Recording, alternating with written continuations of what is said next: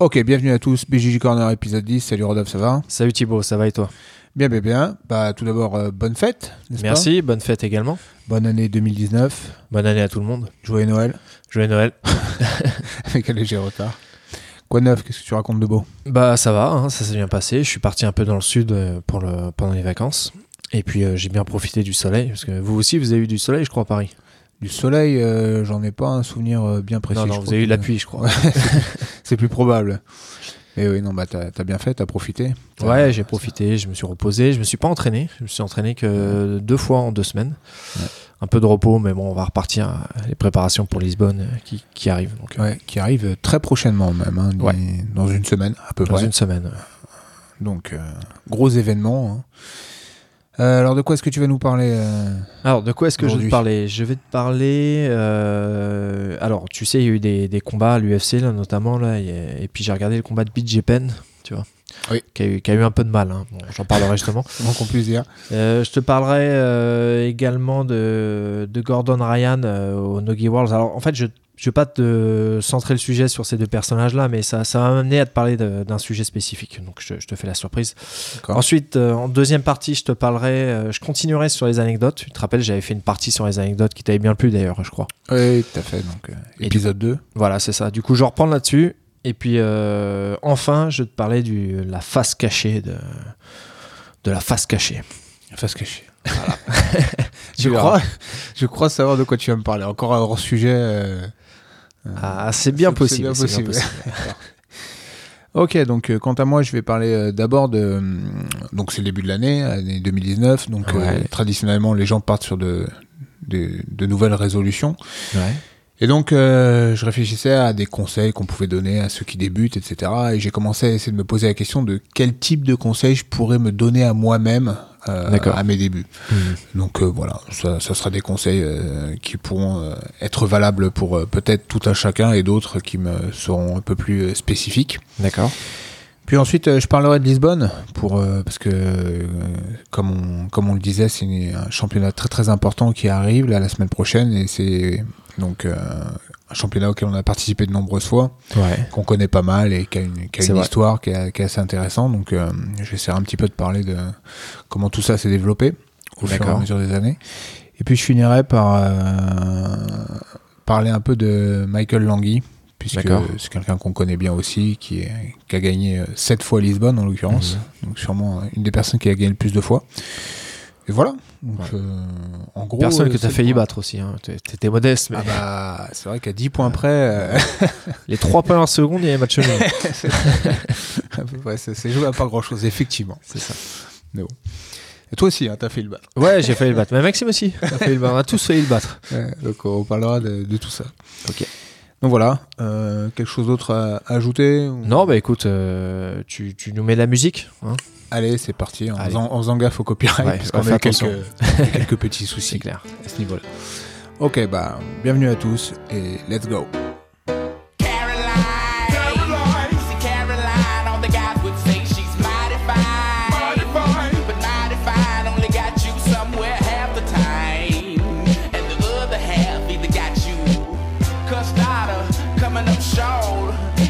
I dig this now,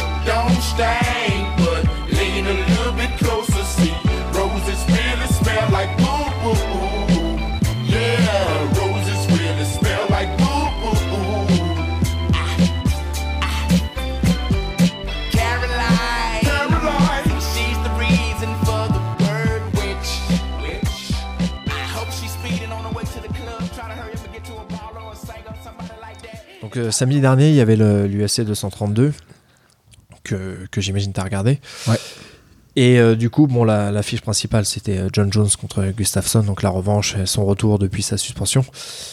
Mais moi, c'est pas de ce combat que je, je- je vais te parler, c'est euh, plutôt du combat de BJ Penn. Enfin, je vais pas trop t'en parler non plus, mais ça va me permettre d'introduire le sujet. Mhm.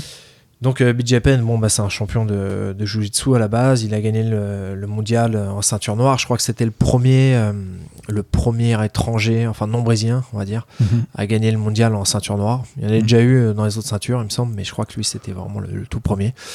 Donc c'est quand même une référence dans notre sport. Il est, il est très connu, très réputé. Euh, même en MMA, il avait réussi vraiment à, à bien adapter son jeu. Il combattait dans des KT qui n'étaient pas les siennes. Il a gagné deux ceintures à l'UFC en simultané. Donc il était vraiment très très fort. Mais là, en l'occurrence, ça s'est pas bien passé pour lui. Comment qu'on Il- puisse dire. Ouais, ça, ça a duré, euh, je sais pas combien de temps temps il dure le combat. Je sais pas, Moi, moins J'ai vu le moins de- finish en fait, j'ai pas vu moins de deux minutes, hein, Moins de deux minutes, ouais. je pense. Et du coup, il était contre Ryan Hall. Ouais. Également un- une ceinture noire de Jiu-Jitsu, un mec qui est, qui est à fond dans le sport, qui est une figure euh, également de- dans, dans cette discipline, et qu'on voit depuis euh, de nombreuses années. Maintenant, il est à l'UFC. Mhm. Euh, je pense pas qu'il se dessinait une carrière en MMA, mais il y allé, et puis finalement, il s'en sort pas trop mal. hein, Ouais, je crois qu'il y allait euh, via le, truc de. Ultimate Fighter, là, ouais, exact, Ultimate exact. Fighter, il a perdu en finale, il me semble. C'est ça, ouais, il me semble bien. ouais. Et euh, voilà. Donc, euh, ben, en l'occurrence, BJ Penn, il s'est fait soumettre hein, sur une clé de talon au bout de deux minutes, comme tu disais. Mhm. Et Il tu vois, hook. ouais, il hook, comme on dit en anglais. Et tu vois, ça m'a fait penser à quelque chose. Ça m'a fait penser au fait que il y a quand même euh, différents types de jeux en Jiu-Jitsu, et notamment un, un jeu qu'on voit. Alors, c'est- justement, je, je parlais des, des spécificités de, de, de- de ce type de jeu, mais qu'on voit plus euh, en MMA et en Nogi. Euh, Il y avait aussi le- les Worlds Nogi, euh, je crois que ça devait être au mois de novembre. On a vu Gordon Ryan qui a gagné. Ouais. Et euh, on l'a vu, on a surclassé ses adversaires hein, quand même. À part la finale où il s'est pris des baffes pendant tout le combat. Ouais, Et, je crois euh, qu'il y a aussi un combat contre. euh, il Oui, a fait oui, deux fois. Simoes et je crois qu'il y a un des deux. euh, Oui, et puis il y a eu contre euh, Gaudio, hein, je crois aussi. euh, bon, au Gaudio final, aussi, euh, ouais, je crois donne avantage, je crois. Ouais, mais enfin bon, j'ai- il y, a eu- il y a eu des périodes où c'était vraiment chaud Ouais. pour Gaudio. hein, Ouais. vu le- Bon, enfin, il est quand même, il est quand même au-dessus du lot en ce moment en Nogi. Ouais, en Ça, on peut pas, peut pas dire le contraire. Ouais. Et lui encore, euh, bah, il a un jeu bien spécifique aussi. Donc le, le jeu dont je veux te parler, c'est le jeu qui est, je sais pas si c'est un jeu spécifique, mais en tout cas c'est une manière de combattre qui est différente de celle qu'on peut voir en, en Jiu-Jitsu classique. Euh, c'est un jeu qui est quand même très tourné sur la soumission. Mhm. Tu vois, il y, a des gars euh, comme. euh, D'ailleurs, il le dit. hein, moi, je suis un peu sur Instagram. Euh, Ryan, il, il- reproche tout le temps aux gens de jouer les avantages et tout. Lui dit qu'il en a rien à secouer des avantages. Il cherche tout le temps systématiquement la soumission. Et d'ailleurs, quand il gagne un, un combat autrement que par soumission, il est super vénère en fait. Ouais. Et limite, il estime euh, qu'il a, qu'il a presque pas gagné. Quoi. Il estime genre il y avait match nul quoi, quand, quand il gagne pas par soumission. Hmm. Bah, t'as les Gracie aussi, hein, qui résonne un peu comme ça. Ouais. Euh, D'ailleurs, nous, quand, quand c'était entraîné à Gracie Torrance, euh, on voyait bien, hein, les mecs, tu leur passais la garde et tout. pour eux, il y avait rien, quoi. Tu Ouais. t'étais pas en train de dominer le combat. Du moment qu'ils se protégeaient le coup en se croisant les mains, là. Pour eux, euh, le combat continuait, il n'y a pas de souci. euh, tu lisais pas la domination dans leurs yeux, quoi. Oui, oui. Bah, après, ça rejoint ce dont on avait parlé à l'épisode précédent sur les, les tournois de type Submission Only, Exactement. où, euh, bah, bah, en fait, euh, c'est pas tant que c'est des manières différentes de combattre, mais à partir du moment où tu as des règles différentes, déjà, ça, ça, souvent, ça finit par induire un style différent. Ouais, exactement. Bon, là, en l'occurrence, sur le World's Nogi, c'est des règles IBJJF. Euh, ça n'a pas forcément changé sa manière à lui de combattre, mais des combats gagnés aux avantages, il en a eu. hein. Mhm. Donc, euh, Ouais, effectivement, de toute façon, c'est un, un sujet qu'on a plus ou moins déjà évoqué, évoqué, mais moi, ce que je voudrais, euh, là où je voudrais aller, en fait, c'est que si tu regardes bien, euh, l'IBJF tel que, que, que- qui s'est développé, en fait, euh, et actuellement, ça devient la, on va dire, la norme du, de- du jiu-jitsu à haut niveau, le- les règles IBJF, j'entends, euh, tu peux pas développer un jeu comme ça, en fait. C'est que ça marche pas. C'est-à-dire que tu verras jamais, un, même dans les trois premiers, tu verras aucun mec qui a un jeu euh, axé à fond sur la soumission. T'auras- tout le monde aura un jeu construit. là, tu parles spécifiquement du Nogi ou tu Bah parles justement, de- justement, je voulais dire que ces mecs-là, ils cartonnent. euh, ju- justement, là où je veux en venir, c'est que tu regardes Gordon Ryan, Ryan Hall.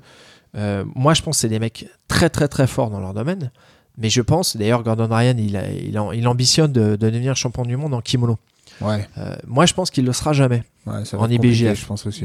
Ah, S'il reste avec le jeu qu'il a actuellement, je pense qu'il le sera jamais. J'entendais une interview de, de, de Keenan à ce sujet qui Ouais. pensait également que ça allait être très compliqué pour lui. hein. Il disait que c'est très peu probable qu'il soit aussi dominant en kimono qu'il qu'il a pu l'être en nogi. Par contre, j'ai j'ai plus tendance à croire à une, une transition vers le MMA euh, successful que vers le gi en fait. Mais bon, D'accord. on verra ça. Oui, oui, jeune, c'est- hein. c'est possible, effectivement. Euh, là où moi je, je doute vraiment que du fait qu'il puisse, euh, puisse cartonner, c'est simplement le fait qu'en fait il n'a pas un jeu euh, qui est basé sur une construction. C'est-à-dire que euh, un, un- mec fort euh, en jiu-jitsu, alors les mecs qui cartonnent, qui font le qui font champion du monde, ils ont ils ont un système et qui va être basé sur des sweeps, sur des passages de garde, sur des sur des prises de dos. Alors euh, Gordon Ryan, il a des il a tout un système hein, pour prendre le dos. Ils l'ont vachement ils ont vachement mis en avant hein, lui et son équipe. Mais euh, malgré tout, euh, tu sens que Il y a Il y a- surtout un système de leg lock avec le, le principe du Onio, les compagnies, là où il va chercher toujours à faire les mêmes setups, où il rentre sa Ouais. jambe opposée au milieu du Oui, gars, arrive dans une espèce de 50-50 inversé. Ça, c'est quand même un système que lui cherche. Souvent, il va chercher ça en premier, et à Oui, partir de là, il, il construit quelque chose. Mais il a aussi, lui aussi, un système. Ce qu'il y a, c'est que c'est un système qui est différent du système classique auquel tu es habitué. euh, euh, bah parce que, pourquoi? Parce que c'est une garde qui est un peu différente. hein. Ils ont développé ce truc-là. hein. Oui, mais malgré tout, ce que je veux dire par là, c'est que euh, il- tu sens que c'est c'est pas un jeu qui est très axé sur les passages de garde, par exemple. Ils en font, hein. lui, lui et son frère, tu vois qu'ils ont quand même des, des passages euh, euh, vraiment impressionnants, je trouve. Ouais. Mais euh, tu sens que c'est pas euh, le cœur de leur, leur, leur système. Quoi. Ouais. Le système est quand même beaucoup basé sur la soumission. Oui. Et c'est pas un hasard s'ils développent vachement euh, tout ce qui est clé de jambe, Ouais. prise de dos, etc. Parce qu'ils ils veulent vraiment axer leur, leur jeu sur, sur la soumission. Oui, puis aussi le nogi impose un peu ça. C'est-à-dire que moi je me souviens, Léo Vieira disait souvent, ouais, en nogi c'est très dur de passer la garde, parce que c'est très dur d'empêcher le mec euh, de, de se remettre à genoux, d'avoir un contrôle vraiment de fixer. Et euh, du coup, le fait de t'entraîner souvent en nogi, je pense, conditionne aussi ta manière de, de, de structurer ton jeu. C'est-à-dire quand tu es en kim, souvent, tu, le, le passage de garde, c'est quelque chose de vraiment important. Je pense en nogi, souvent tu vas pour essayer de passer la garde en ayant autant dans l'idée de passer à la garde du mec que de le faire se remettre à genoux et d'avoir des opportunités de prise de dos. Donc c'est aussi conditionné par le fait qu'il pr- il pratique beaucoup de beaucoup plus de nogi. Oui, oui. Et euh, voilà, alors ce que je voulais dire, c'est que euh, on voit par exemple que tu as certains combattants euh, qu'on a vus en, en kimono. Je pense à, à David Ramos ou. bah, on parlait de Rayano là, parce qu'il faut pas oublier que lui à la base c'est quand même le, le kimono, Ouais. qui ont un jeu très axé sur la soumission, Ouais. Qui me rappelle un peu ces mecs là en fait. Mhm. Euh, et euh, bah, c'est des mecs euh, qui cartonnent. euh, Alors Rayano le c'est plus en MMA, mais euh, David Ramos il cartonnait en, en lui par exemple. On l'avait vu soumettre euh, Lucas Lepri en finale de, de DCC. Il a vraiment vraiment cartonné. Ouais. Il a un jeu qui est très physique, très axé soumission. Très explosif. hein. Et je l'ai vu aussi en, en MMA. Euh, en, excuse-moi, en kimono. Ouais. Et en kimono, j'avais été vraiment déçu. Quoi. Il avait il fait pas peur, réussi. hein. il fait peur, il fait mais peur, il fait peur. euh, c'est vrai que moi j'ai un combat en tête de lui contre Marcio André. Et je pense que naturellement, Marcio André doit, doit être plus léger que lui. Et Marcio André avait réussi à bien le, à bien le gérer au, à, à CB. Je sais plus lequel, mais Moi, je l'avais vu contre, euh, contre un, un mec contre qui euh, j'étais tombé en compète, qui s'appelle Thiago Rocha. Et je me rappelle, je l'avais vu perdre, euh, alors que je pensais vraiment qu'il allait le tuer. Et là, je m'étais dit, ah ouais, quand même, c'est, ça reste quand même différent. le, le- le- le jeu que tu peux avoir, ça on le sait, hein, j'apprends rien à personne, mais ça reste très différent le jeu que tu avoir en MMA, en Nogi, euh, avec le, kimono. Le kimono, tu as l'impression que ça t'impose quand même un système beaucoup plus global. Et je suis pas en train de dire que c'est mieux ou moins bien, hein, mais euh, ça t'impose de, de, de, combattre différemment. Après, on en parlait, il y a, le, format IBJJF qui t'impose ça aussi. C'est- C'est-à-dire que IBJJF est, euh, est vraiment euh, est formaté pour euh, le, ce, ce- un jeu construit en fait. C'est pas formaté pour la soumission. C'est pas adapté euh, à des gens qui recherchent euh, vraiment plus la soumission. Ouais, mais ça encore, ça rejoint ce qu'on disait la dernière fois. Je sais pas s'il y a vraiment un, un type de règle qui va plus engendrer de soumission. euh, Non, non, mais d'ailleurs, si tu regardes même les euh, paradoxalement, il n'y avait pas des masses de soumission. Hmm. Non, non, je pense, je pense pas que ça vienne. voilà, Il y a les règles, mais ça vient aussi de la. le- Est-ce que la personne veut jouer le jeu? C'est-à-dire que si tu vas à Metamoris, si tu te, tu te protèges, tu fais, tu fais rien, et il n'y en aura pas des masses des soumissions, ça c'est sûr. Maintenant, si tu ouvres ton jeu, d'ailleurs, euh, si tu regardes les trucs EBI, il dit bravo là, Ouais. euh, les mecs ils jouent plus ce jeu. jeu je trouvais. Je là, généralement, il y a, t'as quand même pas mal de soumissions. Ouais, mais euh, justement, enfin, après, à Metamoris, il, il y avait des possibilités de match nul. C'est ça aussi qui change. Ouais. I- BI, non. EBI, BI, à la fin, tu, tu finis euh, avec leur système de tu prends le dos euh, 3 minutes, euh, lui il te prend le dos 3 minutes. Et BJJF non plus. C'est-à-dire que BJF, quand même, euh, malgré tout, il va y avoir un gagnant. Donc, euh, c'est en- ça, va, ça, va, ça va potentiellement te pousser à devoir prendre des risques si tu es en train d'être mené. Ce que, ce que tu n'as pas dans certains autres formats comme Metamoris où, où tu peux te contenter du, du match nul qui approche, tu vois. Et d'ailleurs, j'en profite pour te dire, je fais un petit hors-sujet, enfin qu'à moitié. Hein. Euh, je sais pas si tu as suivi, mais il va y avoir un, un tournoi de A4. euh, je crois que c'est organisé par EBI d'ailleurs, avec 20 000 dollars à la clé, euh, où il y aura Gordon Ryan et Fabricio Verdum. T'as vu ça ou Hmm. pas? Ils ont pas le droit vu, de se mettre des claques.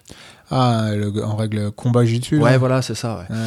Et euh, a priori, il y aura également. Est-ce qu'il y aura Cyborg Non, il y aura pas Cyborg, mais a priori, il y aura. Alors, attends, si je te dis pas de conneries, je crois qu'il y aura Yuri Simoes. Et je crois qu'il y aura. euh, il parle de. qui est euh, Vinny Magalhaes. Tu vois, qui avait, Ouais. Bah, lui, il avait bien géré Gordon Ryan il pour le avait coup. bien géré Gordon Ryan. Il s'était permis un peu de se foutre de sa gueule. euh, J'imagine les tartes qui vont se mettre là, hein. surtout euh. Ah ouais, c'est ce qu'il a dit Verdum. Il a dit euh, Gordon Ryan, il, il va voir que son jeu, il va pas réussir à le, à le mettre en place euh, quand il y aura des coups. Et il a même dit qu'il allait chercher le KO, hein, parce qu'ils ont le droit de mettre KO. hein. C'est assez quand marrant. C'est euh, fin février ou début mars, je sais plus. Et euh, Fabricio Verdum, il va se concentrer là-dessus à mort parce qu'il est sous le coup d'une suspension. Là, il peut plus combattre pendant deux ans à l'UFC. Hmm. Soit en passant, ça me fait rire que lui, il soit bloqué deux ans, alors que John Jones, euh, qui, est qui est dopé, ultra dopé, multidopé, euh, se tape même pas un an de suspension. Moi, ce qui me fait rire, c'est toute cette politique du, de l'antidopage, que ce soit en MMA ou en jiu-jitsu. Au final, euh, on met des contrôles antidopage, donc on est content. Mais au final, qu'est-ce qui se passe? Bah, on contrôle les gens, ils sont positifs, ils s'arrêtent, ils recommencent, et ainsi de suite. C'est-à-dire qu'en jiu-jitsu comme en MMA, des gars qui sont multirécidivistes, qui continuent, qui font des pauses d'un an, deux ans, et ben il y en a plein. Tu vois, en jiu-jitsu, c'est ouf le nombre de personnes qui ont été. C'est Les. Miao, euh, Estima, Ah euh, euh, Felipe Pena, euh, je, je sais pas, il y en a, je sais pas combien. Quoi, Ouais, MMA, il y a- Et on on- d'ailleurs, hein. D'ailleurs, j'arrive même pas à te les citer tellement, euh, tellement ils sont nombreux. Ouais. En fait, on, on en a rien à foutre. C'est-à-dire qu'on a mis des contrôles antidopage, mais à quoi ça sert les contrôles Bah, tu- tu antidopage vois, si, je- si tu contrôles positif, T'as bien raison. hein. Moi, tu vois, et je- on oublie. je faisais le parallèle entre. euh, Bon, alors, ça, je, compare des, des choux et des carottes, mais malgré tout, je regardais Lance Armstrong quand il s'est fait, euh, il s'est fait euh, cramer. Bon, ça il s'est fait cramer il y a très longtemps, mais quand il l'a admis, on va dire. Ouais. Euh, bon, il s'est fait rejeter par tout le monde et tout, ce qui est normal. Hein. Il, il a tout perdu, euh, des, euh, enfin, déchéance totale, on va dire. Ouais. Bon, il est encore riche, donc on va pas le plaindre non plus. Mais euh, c'est quand même plus personne estime que c'est un champion aujourd'hui. Plus personne n'oserait le dire. Ouais. Un mec comme Braulio Ostima que, que j'aime beaucoup, hein, j'ai rien contre lui, mais euh, Mm. il s'est fait, euh, il s'est fait attraper pour dopage. Ouais. Il l'a reconnu à demi mot parce que quand il dit qu'il a bu dans la bouteille d'un autre, bon, on comprend bien ce qu'il veut dire. Euh, et lui, euh, malgré tout, bah, je regardais, euh, tu vois, je regardais sur son Wikipédia, ils en, ils en font même pas mention. Enfin, c'est hallucinant quand même. Le Non, mec, mais, tu vois, il- il- on sait qu'il est dopé. Voilà. Enfin bon, C'est voilà. pas, un souci. ouais. Là, il y a un gros souci. hein. Si on veut que notre sport il se développe, faut que, faut qu'on arrête les conneries. Là. Quand il y a un mec qui se fait choper, c'est fini. Il faut, faut le pointer Ouais, parce du doigt. faut parce, le- que- parce qu'au final, euh, je sais plus qui, euh, je sais plus si c'est Galvao ou qui du coup était deuxième et du coup se retrouvait premier ou inversement. Je sais plus si c'était lui qui avait été contrôlé, l'autre qui avait été. Enfin bref, euh, c'est-à-dire que maintenant on est à un niveau, où il y a tellement de personnes qui ont été contrôlées positives et encore, ils ne contrôlent que les podiums de noirs adultes, hein, il me semble. hein. C'est aussi Ouais. pour ça Ouais, que ouais, je ouais. sais, moi, j'en connais, euh, connais non des compétiteurs qui m'ont clairement dit qu'ils Ouais. allaient être en master maintenant pour plus se faire contrôler. Des gars que je connais bien. Donc, euh, à l'époque, en tout cas, ils contrôlaient, contrôlaient pas en master. Ouais. C'est aussi pour ça que t'en avais pas mal qui allaient se planquer en master. Mais euh, ouais, tu te fais contrôler, tu te fais arrêter un an ou deux, ou alors tu, tu changes de fédé. C'est-à-dire que tu, bah, tu peux plus combattre dans l'IBGF, tu vas dans une autre, ou inversement, tu t'es fait griller dans une fédé, tu vas combattre dans une autre. T'as aussi ça. hein. Et du coup, euh, bah, les, les gens captent plus vraiment euh, qui a fait quoi, et Tu puis on se dit, ouais, ils sont euh, tous un peu dopés, euh, ouais, ça arrive tu- de temps en temps. Bref, on s'en fout, tu vois, mais c'est sûr que c'est pas une bonne chose. Ouais, je disais, sinon, tu vas combattre au Rising en, en féminin. Ah putain, il était beau celui-là aussi, ce combat-là. ouais. J'en parlerai d'ailleurs dans la deuxième partie. Voilà, donc euh, bon, bah, je, je crois que j'ai dit essentiel sur ce dont je voulais te parler. Il faudra Mais, quand euh, même un jour qu'on parle du système de derrière tout ça, enfin pas derrière tout ça, mais du de John Danaher et de ce qu'il a mis en place Ouais. avec son équipe, Ouais. etc. Parce que il a quand même. euh, C'est fort hein, ce qu'ils ont fait. Il a, il a quand- ouais, c'est ça. Ils ont quand même fait que- quelque chose de fort parce qu'ils ont réussi à, bah, imposer un, un système à eux. hein. Bon, après, ils ont eu des prédécesseurs. hein. Il y a eu toujours, il y a toujours eu des phases dans le jiu où certains sont arrivés avec une manière différente, Bien un sûr. peu de combattre, etc. Mais bon, maintenant, les gens commencent à s'habituer. J'ai vu une vidéo intéressante d'ailleurs de Kinan euh, sur euh, euh, comment défendre les, le système là de. Je sais plus comment il s'appelle. euh, Back, back system? Non, non, de Danaher là. tu sais, Ah le- oui, oui, il vient de prendre en clé de jambe Ouais, au départ. euh, euh, je sais plus comment ah, ça s'appelle. Je sais plus quoi là. Enfin bref, il, il ressort, il aime bien sortir les termes japonais. Et euh, c'est assez intéressant. Et maintenant, bah voilà, je pense que c'est- un système comme il y a peut-être pendant un moment eu un début de système Beribolo, un début de système X-Guard, etc., etc. Quoi. Mais bon, ils ont eu leur, euh, ils ont, ils ont mis leur, leur pierre à l'édifice et, et elle est assez intéressante. Et Non, non, mais c'est- bien ce qu'ils font. Et puis, ils montrent qu'il y a, il y a une alter- alternative au jiu-jitsu classique, on va dire. hein. ouais. Parce que c'est quand même un peu différent de ce qu'on apprend, la manière dont on l'apprend. Ouais. C'est bien, c'est c'est vraiment bien ce qu'ils ont réussi à faire. Moi, ça me plaît. Bon, après, je, encore une fois, je pense qu'en kimono, euh, ça, ça passera pas. Mais D'ailleurs, euh, Gordon Ryan, avant le, le World Nogi, a fait une vidéo, puisqu'il est allé voir les, les, les règles. Euh, il y a eu un séminaire de règles comme ils font régulièrement Ouais. avant les, les, les championnats, avant différentes compétitions, pour voir ce qui était faisable et pas faisable par rapport à leur manière de travailler. Puisque tu sais, Mhm. ils sont toujours un petit peu à la limite du knee ripping, qui est une position oui, oui, oui, interdite. exact. ouais. Mais c'est pas exactement ça, puisque la jambe n'est pas du même côté, donc tu vois, il est... et lui-même a fait une petite vidéo euh, avec sa sœur là, où il nous présentait les. Il nous- Ouais, c'est Sony. Où il nous présentait ce qui était faisable et pas faisable. Il a aussi sûrement fait ça pour un peu se couvrir à l'avance d'éventuelles disqualifications sur une position un peu ambiguë, parce que euh, forcément, avec son jeu, c'est c'est un, un peu risqué. parce Ouais, c'est que, risqué. euh, Peut-être même il a rappelé aux arbitres qu'il fallait bien faire gaffe à, à ce qu'ils avaient le droit de, de disqualifier ou pas, etc. Ouais. Mais bon, c'est Ouais, intéressant. qu'on en a vu de. Il y avait un combat d'ailleurs de, de Kinan contre. Je l'ai vu il y a pas longtemps d'ailleurs contre euh, Tarzis Umfrey. Mhm. Euh, assez scandaleux d'ailleurs. euh, où Tarzis, à la moitié du combat, c'était une finale hein, il y a deux ans peut-être. Ouais. Il se plaignait qu'il y avait eu un knee ripping tu- alors que tu, tu sentais qu'il n'y avait pas grand chose. Ouais. Et euh, il gagne le combat, il fait une célébration dingue, il lève Ouais. les bras alors que. en plus, il est. C'est marrant parce que c'est assez choquant. hein. Il parle à l'arbitre, il dit euh, en portugais Ouais, j'ai mal au genou, j'ai mal au genou. Ouais. L'arbitre, il discute, il va voir le, le- le mec à la table, l'arbitre. Il vient, il discute encore à la table. Déjà, ça, tu devras pas le droit.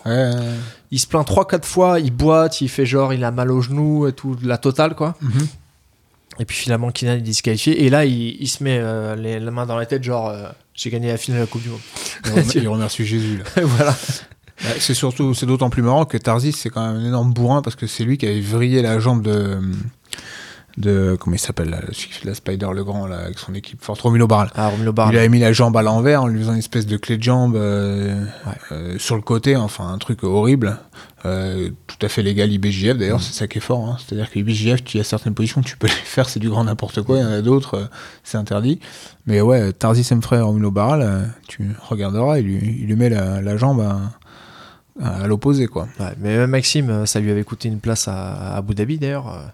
Euh, Ouais, euh, mais compétition, le, ouais. le mec qui, qui, discute avec l'arbitre, euh, il est en train de. Ouais, après, c'est l'arbitrage. Il y a- il y, a- aussi des tendances dans l'arbitrage. Et pendant un moment, il y avait une tendance à la, à la punition et à la disqualification excessive du, du knee ripping. Que la jambe soit complètement recouverte ou juste à peine, ou que ça soit juste la pression du genou, etc. Bref. euh. Ouais, ils, ont tâtonné là-dessus. Puis maintenant, d'ailleurs, t'es pas disqualifié direct. euh, Non, sauf non. si tu croises complètement. Non, ils sont redevenus quelque chose de plus raisonnable. Ouais, Comme, euh, comme le- les, les histoires de passivité dont on a déjà parlé, euh, qui, euh, qui t'avait valu toi notamment une disqualification une fois, et, euh, sur lesquels ils se sont calmés aussi au final, puisqu'ils ils, ils ont passé la phase de, de doute qu'ils avaient eu par rapport à la- Ça. à l'avènement de la 50-50 et des combats où les gars faisaient du stalling de ouf. Bon, tant mieux au final, si, si c'est pour arriver à, on va dire, euh, un, un arbitrage optimal. oui, enfin, oui, tu vois. oui. Bon, après, moi, ma position, j'en ai déjà aussi parlé. Je pense que plus l'arbitrage est simple, moins t'es, euh, C'est vrai, moins t'es, tu- seras sujet à ce genre de, de, de variantes d'une, d'une époque à une autre, d'une compétition à une autre, etc. C'est pour ça que je, j'aime militer pour un arbitrage plus simple. J'aimerais, mais bon, bref.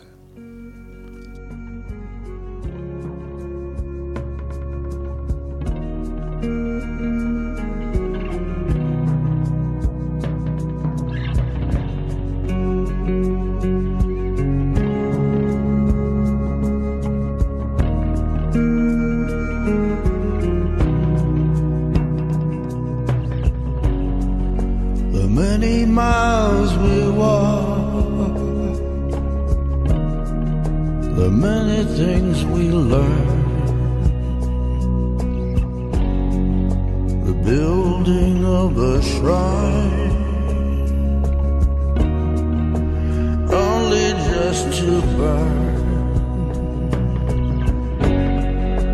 That's the way.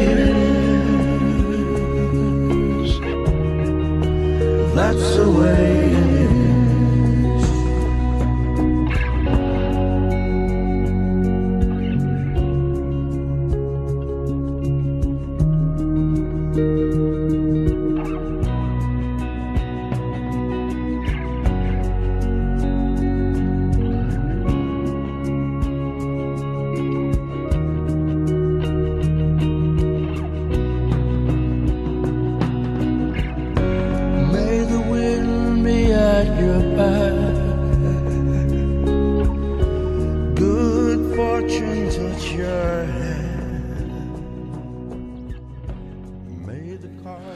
Donc, euh, comme je te disais, c'est la nouvelle année, souvent les bonnes résolutions, etc.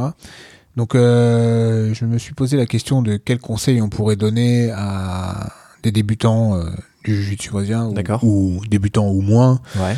euh, qui voudraient peut-être euh, bah, s'investir un peu dans le sport. Euh, D'accord. encore une fois, chacun à son niveau, certains loisirs, d'autres compétitions. Et je me suis posé la question de qu'est-ce que je me donnerais comme conseil à moi, à mes débuts? Euh, ce qui n'est pas exactement la même chose, c'est-à-dire que tout, tout, tout dépend en fait de- des, des ambitions de chacun.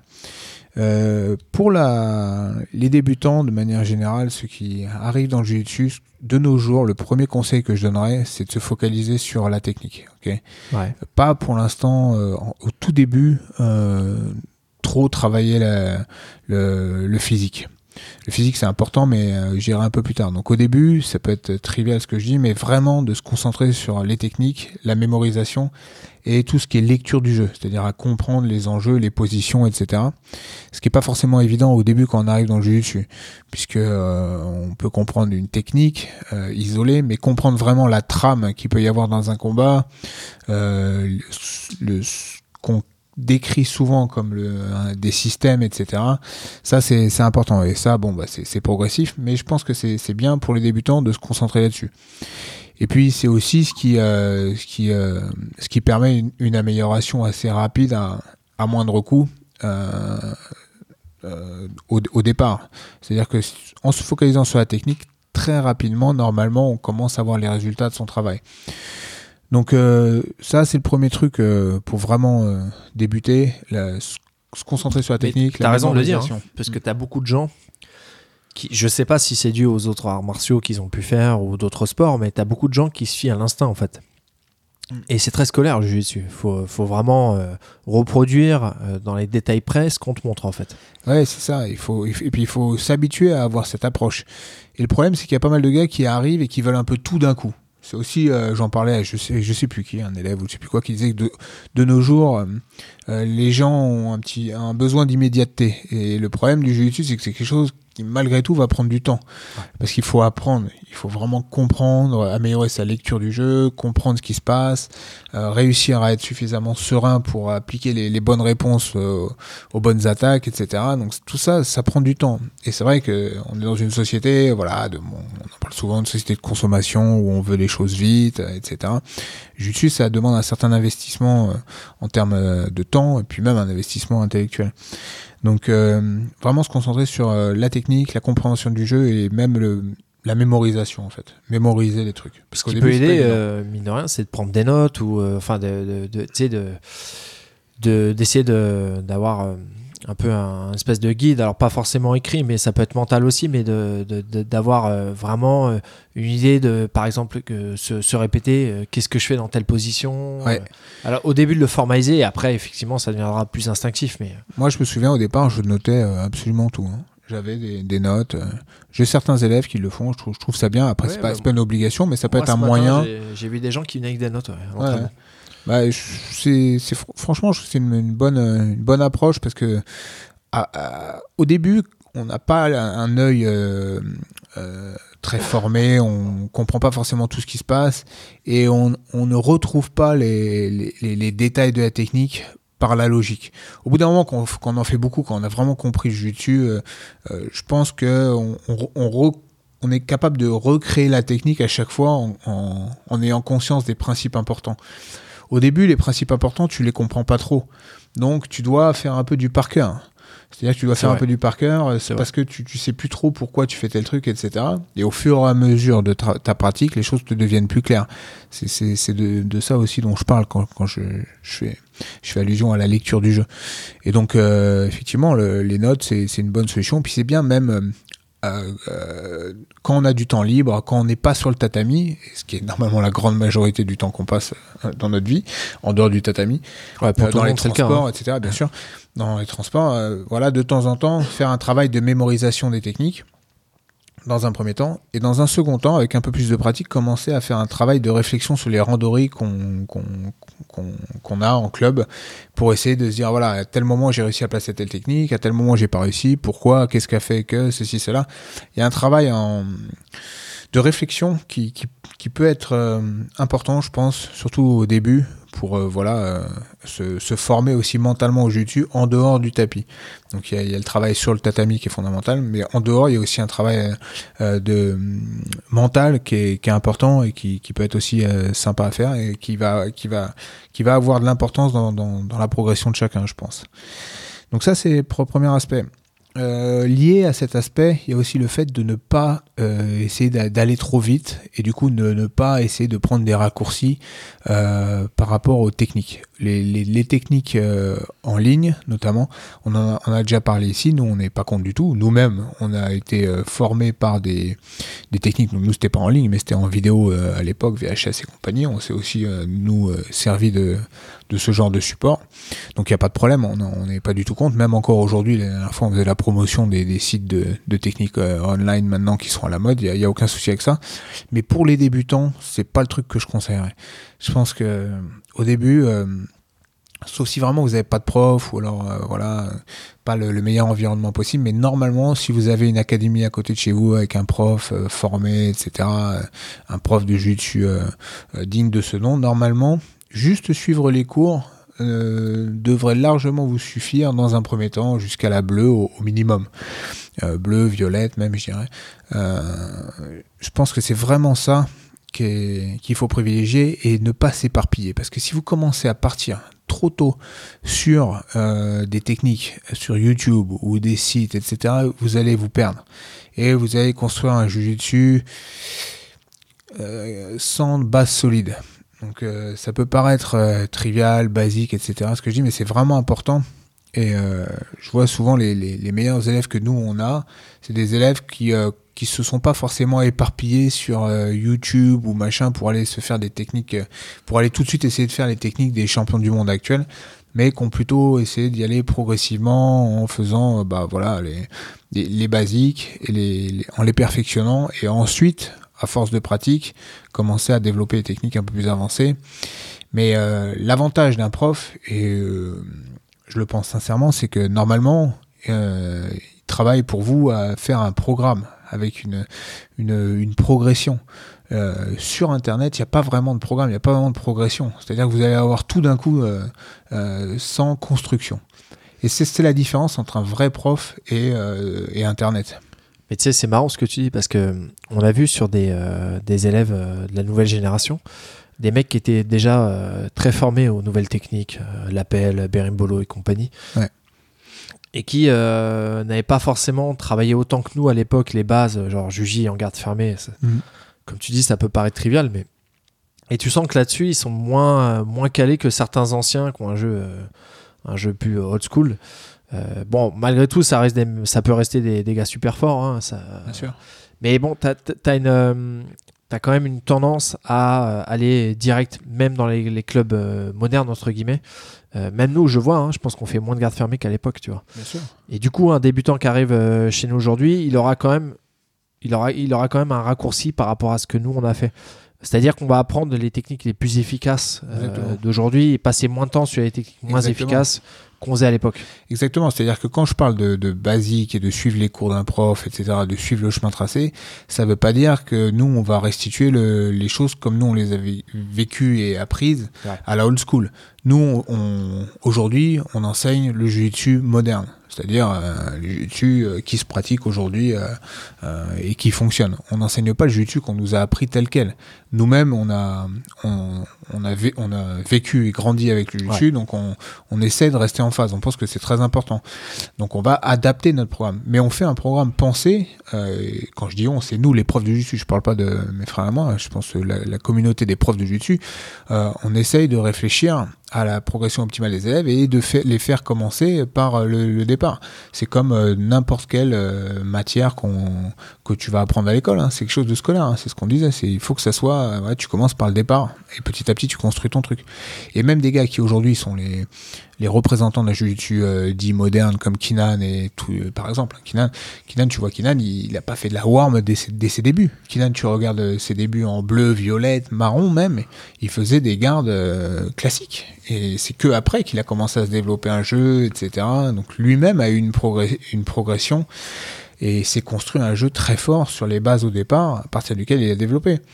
Donc euh, après que vous ayez un jeu basique ou pas à la fin, ça peu importe. Les deux sont efficaces. On voit bien que des gens avec un jeu basique, euh, comme euh, Roger Grécy ou même des gars comme Bouchécha, hein, au final, euh, sont, très efficaces à leur manière, alors que des, gars avec un jeu plus, moderne vont l'être aussi. Il n'y a pas de, vérité absolue. Par contre, tout le monde doit avoir des, fondamentaux. Et ça, c'est vraiment important. Et la tentation est grande, quand on veut vraiment progresser vite, de chercher des raccourcis. Et plutôt que de chercher des raccourcis, d'aller chercher sur YouTube, euh, YouTube ou ailleurs, hein, et de s'éparpiller, je pense qu'il vaut mieux euh, faire des s'entraîner plus sur le tapis, réviser plus, euh, pratiquer plus ces techniques de base, les maîtriser à 100%, plutôt que de vouloir aller trop vite, trop. Ça me fait penser à un de nos élèves, dont je ne citerai pas le nom, un, un jeune au club qui, a du potentiel, hein, qui est assez fort, et qui euh, fait beaucoup de l'appel, de trucs comme ça, et qui, à la dernière compétition, a, a eu, a eu beaucoup de mal.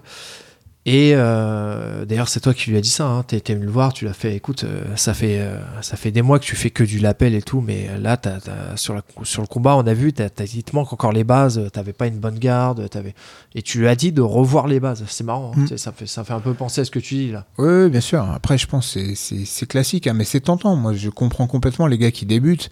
Euh, si tu commences à regarder YouTube, tu commences un peu à vouloir faire de la perf, qu'est-ce que tu fais? Bah, Tu vas regarder des combats, tu regardes les combats aujourd'hui, ceintures meilleurs. noires, tu regardes les meilleurs, tu regardes ce qu'ils font. Après, euh, nous, ce qu'on leur demande à ces gars-là, c'est quelque part d'avoir confiance en, nous en tant que coach et de d'essayer d'écou- d'écouter ce que nous on leur dit. Après, c'est c'est sûr, hein, tu, tu peux être tenté de vouloir faire comme le- les champions du monde directement, etc. Mais bon, bref, je pense que voilà, li- li- l'idée elle est là, c'est de, construire des, bases solides pour ensuite développer et, et, et arriver jusqu'à un niveau vraiment, vraiment fort plus tard progressivement. Euh, autre conseil qui est important, euh, je pense, euh, à un peu plus haut niveau, c'est tout ce qui est prépa physique. Et ça, c'est un conseil que peut-être moi je me suis redonné à moi.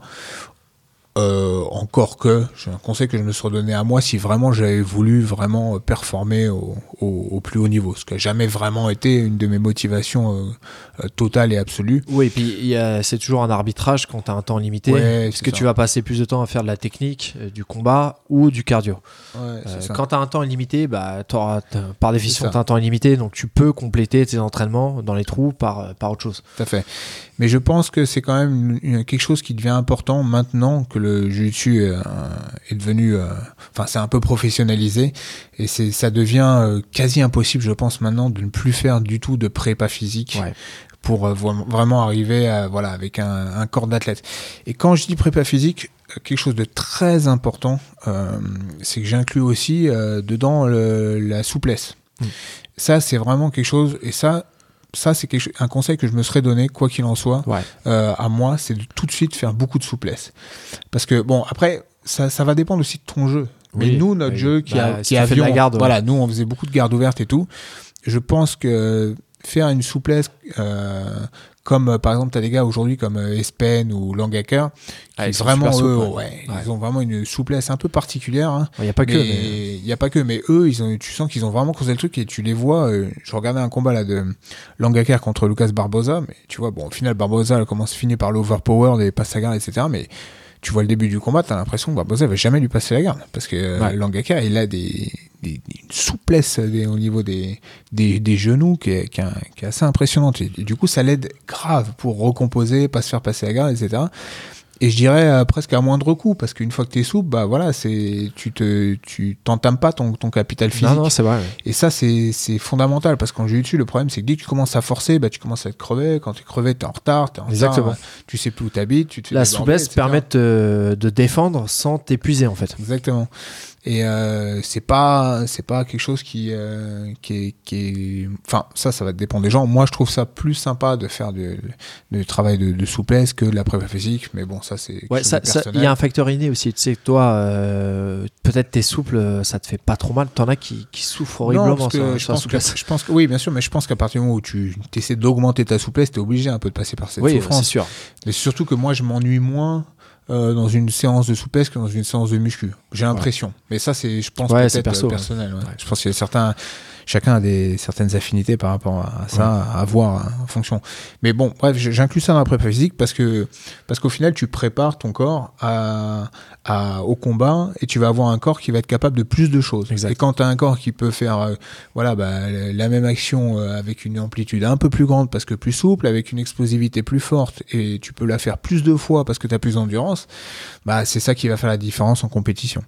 Et puis je finirai par un dernier conseil, euh, trivial aussi, mais bon, c'est toujours bien de le, le- de le répéter, de faire le plus de compétitions possible. Quand vraiment on a des, des- ambitions, si on veut être bon en compétition, il faut s'entraîner beaucoup et beaucoup combattre. C'est bête, simple, mais les gens ont des fois tendance à l'oublier et se disent ouais, moi j'aimerais bien performer, mais quand tu compares avec les gars qui vraiment performent eux, bah il y a pas photo. Euh, ils font 10 compétitions quand on fait une, ils font 10 entraînements quand on fait un. Ou alors, Euh, même s'ils en font plus énormément, ils en ont fait par le passé beaucoup. Ouais, ils en ont fait par le passé. Parce que les Mendes, euh, à la fin de leur carrière, ils en faisaient plus que une ou deux par an. hein. Mais Ouais, ils gagnaient encore. Mais Ouais, ils gagnaient encore. avant ça, ils en avaient fait toutes les semaines. Quoi. Toutes les semaines, c'est ça.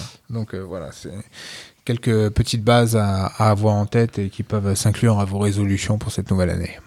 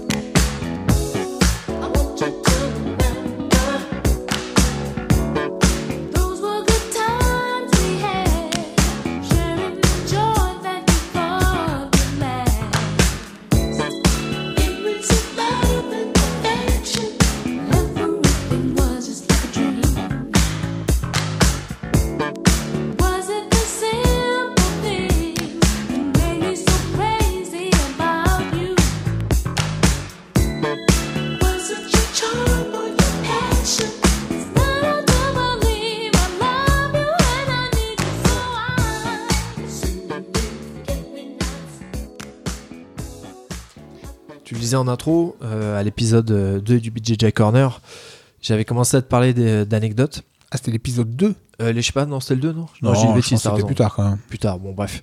Je t'avais parlé d'anecdotes, euh, je t'en avais donné 3 ou 4. Et je t'avais dit que j'en avais d'autres, Bon, j'en ai, pas mal d'autres, et du coup j'ai repensé un peu à, à quelques anecdotes que je pourrais raconter ici. Donc la première, euh, je, je l'ai liée avec l'actualité. Donc tu as suivi ce qui s'est passé au Nogi Worlds avec euh, Ralph Gracie. Oui, la- la- l'agression de Ravgassi, il lui a enlevé les deux dents de devant, là, apparemment. Il a fait oublier euh, l'anglais. Ouais, alors soi-disant, Gracie, euh, il dit que dans la vidéo on voit pas tout ce qui s'est passé. Ok.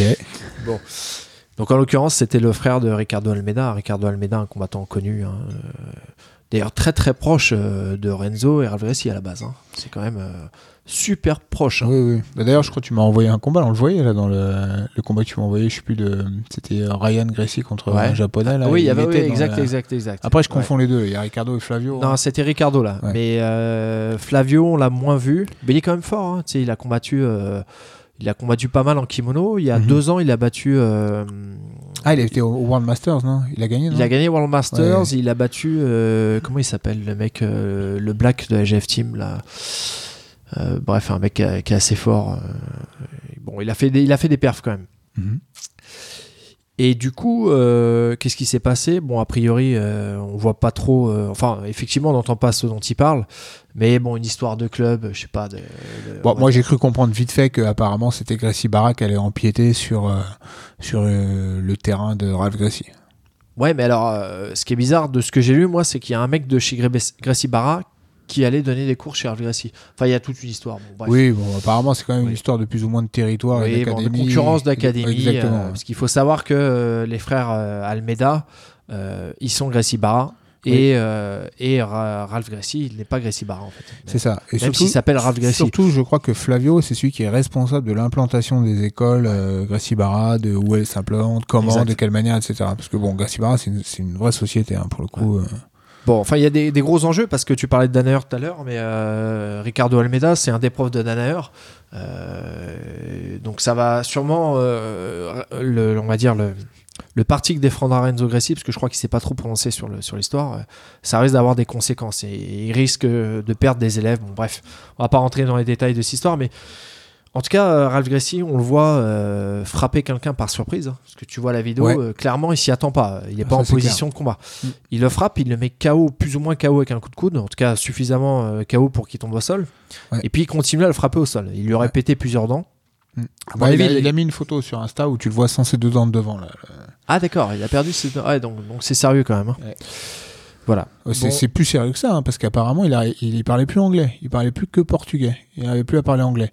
Après, je sais pas s'il gonfle pas un peu le truc, hein, parce que aux États-Unis, ça peut faire très mal. hein. Il y a un business d'avocat. De S'il a perdu euh, ses deux dents de devant, euh, pas besoin de gonfler plus. hein. C'est qu'il faut Ouais, frapper quelqu'un très dents, fort. deux dents de devant, euh, c'est quelque chose. Traumatisme crânien avec perte Oui, de oui, mémoire, vrai, euh, vrai. tu vois.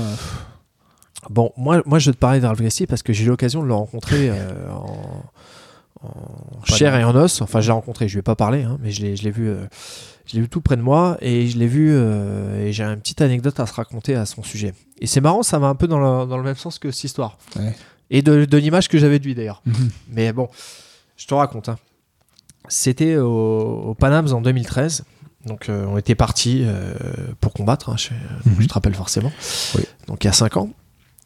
Et il se trouve que euh, je crois que c'est la première année ou la deuxième année peut-être qu'ils ont mis un plan, en place un système, l'IBJF, qui euh, te, te permet en tant que ceinture noire, donc j'étais j'étais ceinture noire déjà à l'époque, euh, à condition d'avoir ta carte évidemment, euh, tu te présentes dans le couloir des coachs et c'est un couloir qui est, qui est autorisé uniquement aux ceintures noires IBJF. Donc il Ouais. faut avoir la preuve que tu es ceinture noire IBJF et donc à chaque fois que tu veux rentrer dans ce couloir qui te permet de voir les combats de tout près, donc moi j'en profitais, je Ouais, regardais les combats ça, de- ça aide pour coacher.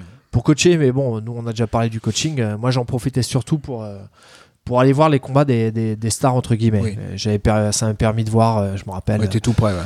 voilà, là, à j'avais 5 mètres du tapis, quoi. J'avais vu, euh, j'avais vu les Mendes, j'avais vu plein plein de mecs connus. Mm. Et puis au bout d'un moment, euh, j'étais dans ce couloir, donc j'avais passé, euh, je passais toutes mes journées dans ce couloir à regarder les combats. Dans cette zone, quoi. Dans cette zone, ouais, c'est une zone, ouais, mais enfin, ouais. il y a peu, il y a peu de monde, il y avait peu de monde encore. Ouais, il y a hein, peu de vois, monde, il y a peu de ouais. monde. Maintenant, il y avoir beaucoup plus de monde parce qu'il y a plus de ceintures noires et puis il y a plus de gens qui sont affiliés IBJF, donc. euh, mais bon, voilà, j'étais content d'aller dans ce couloir. Ça me permettait vraiment de, de suivre les trucs de tout près, euh, d'entendre les coachs. Et Fabio Gurgel, je me rappelle, il y avait Marcelo Garcia. J'étais juste à côté des mecs qui coachaient, donc j'entendais un peu, j'écoutais. Et puis au bout d'un moment, donc, je me retourne et je vois, je vois Ralph Gracie, qui est avec des potes et qui donc euh, se ramène pour, euh, pour aller dans ce couloir. Euh, mais il se trouve que Ralph Gracie, euh, je m'y attendais un peu, n'avait pas la, la carte IBJF. tu Ouais. vois. Et là, il y avait une, il y avait une, une fille, euh, une femme un peu forte, qui avait un uniforme de, de policier. Alors, je sais je sais pas exactement policier, policière, enfin, Ouais. un uniforme de flic, je dirais amé- une américaine donc. Forme de shérif. Voilà. C'était pas quelqu'un du, du staff IBJF, hein. c'était vraiment un flic qui surveillait que, que tu ta carte et que tu puisses passer. C'est même pas ça. Il y avait, il y avait une fille BJF qui surveillait ta carte et après il y avait la, la flic euh, pour vraiment euh, être sûr qu'il n'y ait pas de débordement. euh, voilà, elle était là un peu pour faire, pour faire la loi, on va dire. Ouais.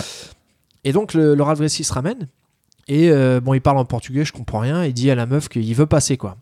Et la meuf lui dit euh, non La non, flic non. ou la meuf non, la, BJF? la, la, la- la fille BJF lui dit non, c'est pas possible, c'est pas possible, vous n'avez pas la carte, euh, désolé, on, on, on laisse rentrer personne.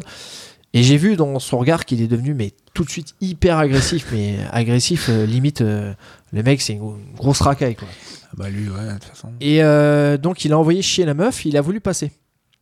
Et là il y a la euh, qui s'est qui s'est mis un peu en barrage, lui ai fait non non vous pouvez pas passer, vous avez pas la carte et tout. Et il a commencé à vouloir se taper avec la fille, mais je rigole pas. hein. Il a commencé, genre il a commencé à la pousser. Et euh, donc il y, a- des potes euh, qui étaient à côté de lui, évidemment ils ont, ils ont rien fait. Puis au bout d'un moment il a, il a, il a poussé la fille euh, assez fortement, enfin la flic, hein. il a poussé assez fortement. Il y a des gens qui sont arrivés, qui les ont calmés. Et puis il est passé, il s'est pas retourné, rien à foutre, il est. Donc, Il a réussi quoi. j'ai vu Ralph Gracie, c'est la première fois que je le vois de ma vie. Je suis dit, ce mec, c'est un dingue. C'est un dingue. Et euh, j'avais regardé un peu ses combats de MMA, évi- évidemment. J'avais toujours trouvé qu'il était ultra agressif, ultra. euh, enfin, je crois que son surnom, c'est Pitbull. Bon, moi, je, veux dire, euh, ce mec-là, euh, pour moi, perso, ça a l'air d'être un gros con. Mais je, le dis, j'ai pas peur. hein, c'est mon podcast, mais je, vous le dis, je le dis. Et je l'assume. Voilà. Bon, je sais qu'il m'écoute pas, mais euh, même s'il m'écoute, pas de souci. Je te le dis quand même. Voilà. Deuxième, deuxième anecdote. Là, c'est en 2009, au championnat d'Europe. Donc, 2009, la première année auquel on participe euh, au championnat d'Europe. Excuse-moi, j'ai j'ai mis mes notes en même temps. hein, Vas-y, vas-y. euh, la première année auquel on participe au championnat d'Europe, euh, bon maintenant tout le monde le sait, mais à l'époque c'était un peu euh, pareil, c'était euh, une des premières années où tu avais les listes, euh, les listings euh, en avance, et ça te permettait de voir les noms. Donc moi je m'étais inscrit avec toi euh, notamment, et, euh, et un élève également. Et puis je regarde, je regarde les listings, on regarde un peu tout, et puis au bout d'un moment on voit un nom, euh, euh,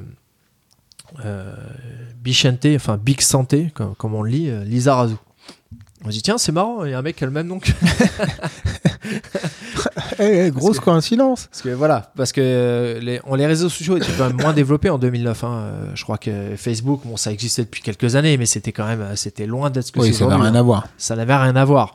Euh, moi, j'ai dû m'inscri- m'inscrire d'ailleurs en 2008-2009. Enfin, j'y allais, j'y allais, je consultais le, le site euh, une fois par mois. Enfin, voilà, Mm. il n'y avait pas toute la com qu'il y a aujourd'hui sur les réseaux sociaux, sur Internet et compagnie. Et donc, euh, moi comme toi, on n'était pas au courant qu'il faisait jiu brésilien à l'époque. Mm. Et on s'était demandé si c'était pas une blague. euh, euh, et même si c'était- s'il en faisait jiu brésilien, si, si un mec n'avait pas utilisé son nom pour, pour, pour, pour, pour, pour faire une blague. Oui, tout est, tout est possible. Tout est possible. Et il se trouve que. comment on a appris que c'était pas une blague? Bah par, euh, par une histoire assez marrante. Nous, on allait tout le temps dans le même hôtel. euh, Enfin, on allait, on est- je te dis que c'est la première fois, mais on, on, a- on est toujours allé dans le même hôtel. À partir de cette année-là, À partir on- de cette année-là. on est quasiment retourné quasi Voilà. tout le temps dans, ce, dans cet hôtel-là. Et euh, donc, un, Hôtel on, était, on était, ouais, on était, on était cinq Station du Rome. club, 4 ou 4, on était 4 du club. Toi, moi et deux élèves. Mhm. et dont un qui est assez fan de foot. Et le deuxième soir, il nous dit, il vient dans la chambre, il fait, les gars, j'ai croisé Lizarazo. je vais arrêter tes conneries. Je sais pas si tu te rappelles hein, ce, ce soir. Je me souviens plus de ce, détail-là. Il mais- fait si si si j'ai croisé Lizarazo. Attends qu'est-ce qu'il fait dans notre hôtel? Bon, L'hôtel est pas mal mais bon euh, c'est pas un hôtel dans lequel tu imagines voir une star. Et euh, il se trouve que euh, il rigolait pas, il était vraiment dans l'hôtel et qu'on le croise peut-être une demi-heure après.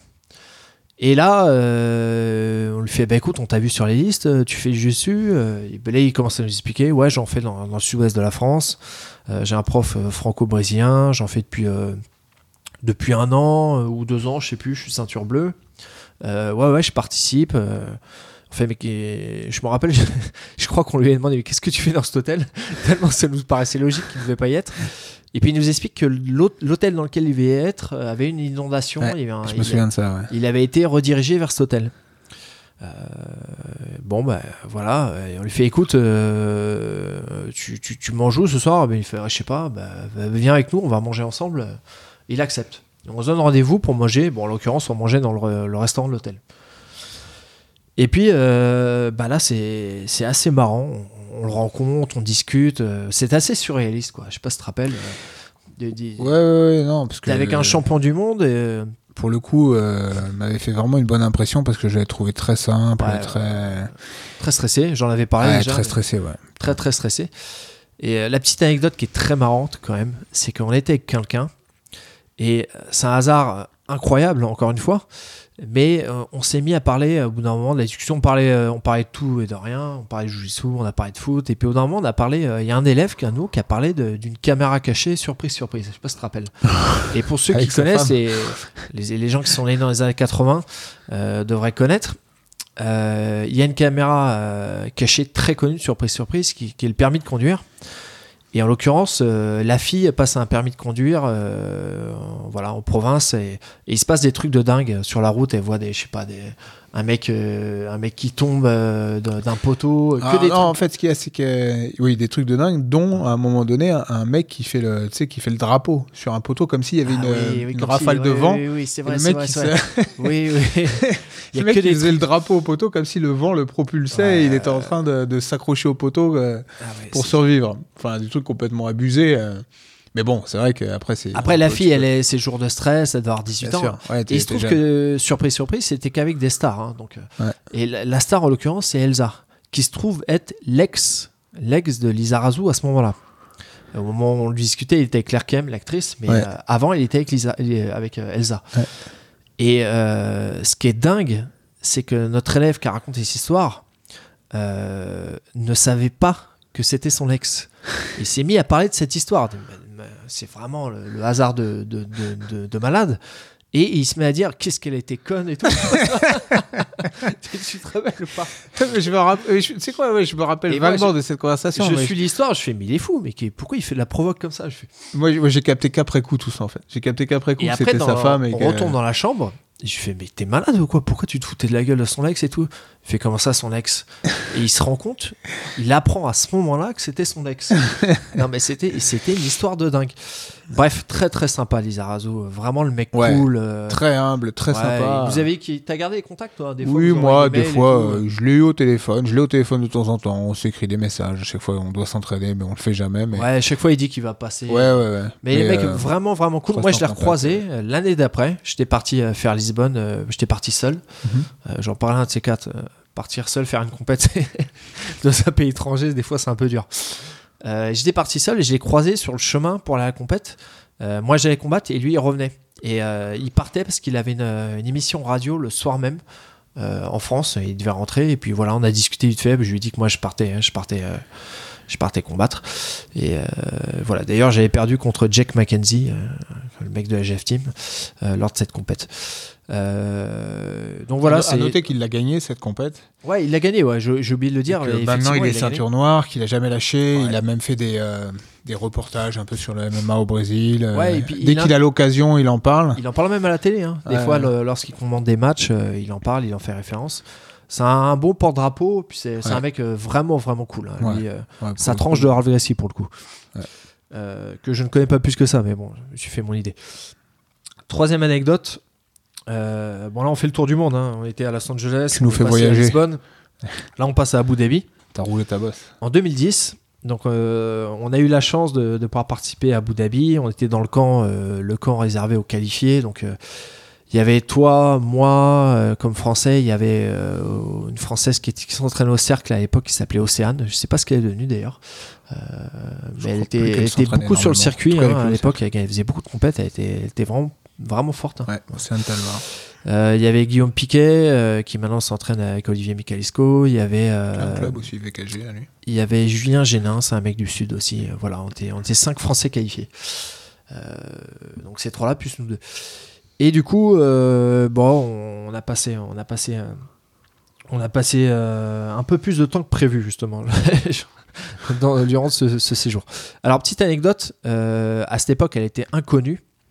Mais on mangeait, tous les combattants mangeaient. Il y avait une, une petite conférence de presse, ça c'était sympa. Il y avait Ouais. des stars, hein, il y avait, il y avait les frères Mendes, il y avait, il y avait euh, Borlio Stima, il y avait bon plein de mecs connus. hein, je vais pas tous les citer. Et euh, une petite anecdote qui était marrante, c'est euh, justement, je te parlais d'elle tout à l'heure, euh, mais sans citer son nom. Euh, à table, il y avait quelqu'un que lorsqu'on mangeait, qu'on avait repéré, une femme en l'occurrence, pour avoir un physique mais vraiment hallucinant. Et il se trouve que cette femme, c'était Gabi Garcia, Gabrielle Garcia, qui n'était pas encore connue, hein, personne ne la connaissait. Et nous, on l'avait repéré, on s'était dit, mais elle a un physique de malade. Puis on l'avait, on l'avait suivi, on a vu qu'elle avait gagné et tout. Bon, euh, après, elle est devenue, elle est, c'est devenue une superstar dans le sport. Elle a, elle a fait championne du monde. Euh, Maintenant, elle fait du MMA, euh, elle combat au Rising. Voilà. Bon, ça, c'est, c'est pas l'anecdote dont je voulais parler. Pareil, je me rappelle de la finale entre les frères Mendes. Je sais pas si tu te rappelles. euh, Ouais, ils avaient combattu ils 4-2 avaient pour combattu Raphaël, je crois. euh, un combat, euh, combat euh, moitié pipeau, on va dire. Je sais Enfin, pas, je je, sais pas. je sais pas. Honnêtement, Je sais pas, je, ouais. je sais pas trop. Dur je, à dire, Je crois qu'ils obligeaient, euh, parce qu'ils voulaient pas qu'il y ait des, des, des fermetures de finale, ils obligeaient à ce qu'il y ait combat. Le combat, en tout cas, si les pipeaux étaient bien faits quand même. Ouais, mais je pense pas qu'il est 100% pipeau, mais c'est toujours pareil quand tu combats contre Oui, ton oui, tu bien vois. sûr, bien tu sûr. connais tellement par cœur. euh, C'est pas un vrai. tu, tu vas pas avoir la rage que tu veux. Tu Ah, peux- non, non, enfin, la rage, on se comprend. hein, c'est pas de la rage dont, dont il s'agit, mais le- tu peux avoir la même motivation que tu auras contre un, un autre adversaire. Euh, et du coup, là, ce, ce voyage, il était euh, notamment marquant euh, pour le fait que qu'on est resté bloqué en fait. Euh, à cette époque, il y a eu le, le volcan euh, je sais pas si vous vous rappelez, le- en Islande, euh, qui était rentré en en éruption et qui avait déposé des particules euh, un peu dans toute l'Europe, des nuages de particules qui, qui étaient problématiques. car elles risquaient de s'infiltrer dans les, les turbines des moteurs de- des avions. Ouais. Et du coup, ils avaient bloqué tous les avions dans la zone. Mm. Et du coup, euh, on devait rentrer. Alors, je sais pas, on avait un voyage, on devait rester. Déjà, on restait longtemps, on devait rester 10 jours de à la Ouais, je base, pense hein, que c'était crois. 10 jours à la base. Et puis, euh, bon, super hôtel et tout, euh, pas se plaindre et tout, mais bon, quand la compète est terminée et tout, t'as quand même envie de rentrer chez toi. Oui, puis même, ils nous avaient mis dans. C'était avion Etihad et tout. Ouais. Franchement, on était bien traités là-bas. Ouais, je me rappelle que j'avais, j'avais même pas sorti ma carte bleue de tout le séjour. Tout était payé. On avait un chauffeur quand tu voulais aller dans les, euh, dans les malls ou que tu voulais, que tu voulais aller à, à l'aéroport parce que lorsqu'il y a eu le problème, on allait à l'aéroport tous les jours. Et puis au bout d'un moment, euh, ben, on, a, on est rentré avec Guillaume, on est rentré Alors tous les attends, trois. attends, ce qu'il Ouais. faut dire, ce qu'il faut dire déjà, c'est que euh, donc euh, le l'orga- les- l'organisation de- d'Abu Dhabi là-bas euh, était bien évidemment au courant du problème, du fait que nous on pouvait pas rentrer euh, directement là euh, en France à cause de- du volcan et du coup donc vraiment cool euh, prenait en charge l'overtime euh, sans problème, c'est-à-dire qu'on on pouvait rester à l'hôtel, Ouais. Euh, donc nourri, logé, un, un hôtel de ouf, hein, attention. hein. Euh, Self-service. ouais, la le- totale. Il y avait une salle de sport, il y avait Ouais, un piscine, ciné. piscine olympique hein, dans l'hôtel. C'est un camp, hein, c'était un camp, hein, plus qu'un hôtel. hein. Ouais. C'était- un truc géant, quoi. Oui, c'était un truc vraiment énorme, mais bon, vraiment euh, le top. Il y avait tout sur place, et donc euh, on était euh, nourri, logé jusqu'à ce que le, le- cette histoire de volcan s'arrête. Et donc au début, bah nous on n'est pas rentré directement parce qu'on on a commencé à déborder d'un jour, deux, trois. Mais ce qu'il faut bien comprendre, c'est qu'au bout d'un moment, nous on regardait la, la télé, on commençait à être inquiet parce que bon, on, avait travaillait hein, en France, il fallait quand même qu'à un moment donné on rentre. Et on avait des, des journalistes qui commençaient à dire euh, on ne sait pas combien de temps ce problème va durer, ça peut durer très bien encore une semaine, deux, ou alors trois mois, six mois. Moi je me souviens, Ouais. ça quand j'avais vu ça à la télé, Ouais. j'ai changé de tête. Je me suis dit attends, c'est quoi ces salades? Je vais pas rester six mois ici, c'est pas possible. Parce que moi je pétais un câble, là. je commençais à... je- je- déjà je me faisais chier, et comme tu dis, une fois qu'on a fini une compète, généralement... Quand on est à l'étranger, euh, bon, Oui, tu- tu décompresses, on- t'as envie tu de rentrer, décompresses, tu manges d'être à la 3-4 maison. pizzas, t'es t'es content, mais ensuite t'as envie d'entrer chez toi quand même, tu Ouais, c'est clair. vois. Vas-y. Et du coup, euh, bah, au bout d'un moment, Guillaume, qui, qui, qui, euh, qui a l'habitude de voyager, nous a dit écoutez, on va pas se prendre la tête. On va aller rester à l'aéroport. On va arrêter de faire les allers-retours parce qu'on faisait des allers-retours à chaque fois qu'on y disait il n'y a pas d'avion, il n'y a pas d'avion, il n'y a pas d'avion. On va rester à l'aéroport. On va amener nos valises. On va dormir à l'aéroport s'il le faut. Mais on reste à l'aéroport jusqu'à ce qu'on ait un avion. Guillaume, s'il y a pas de Guillaume place- travaillait chez Air France, donc Voilà. euh, déjà il connaissait bien. euh, Ouais.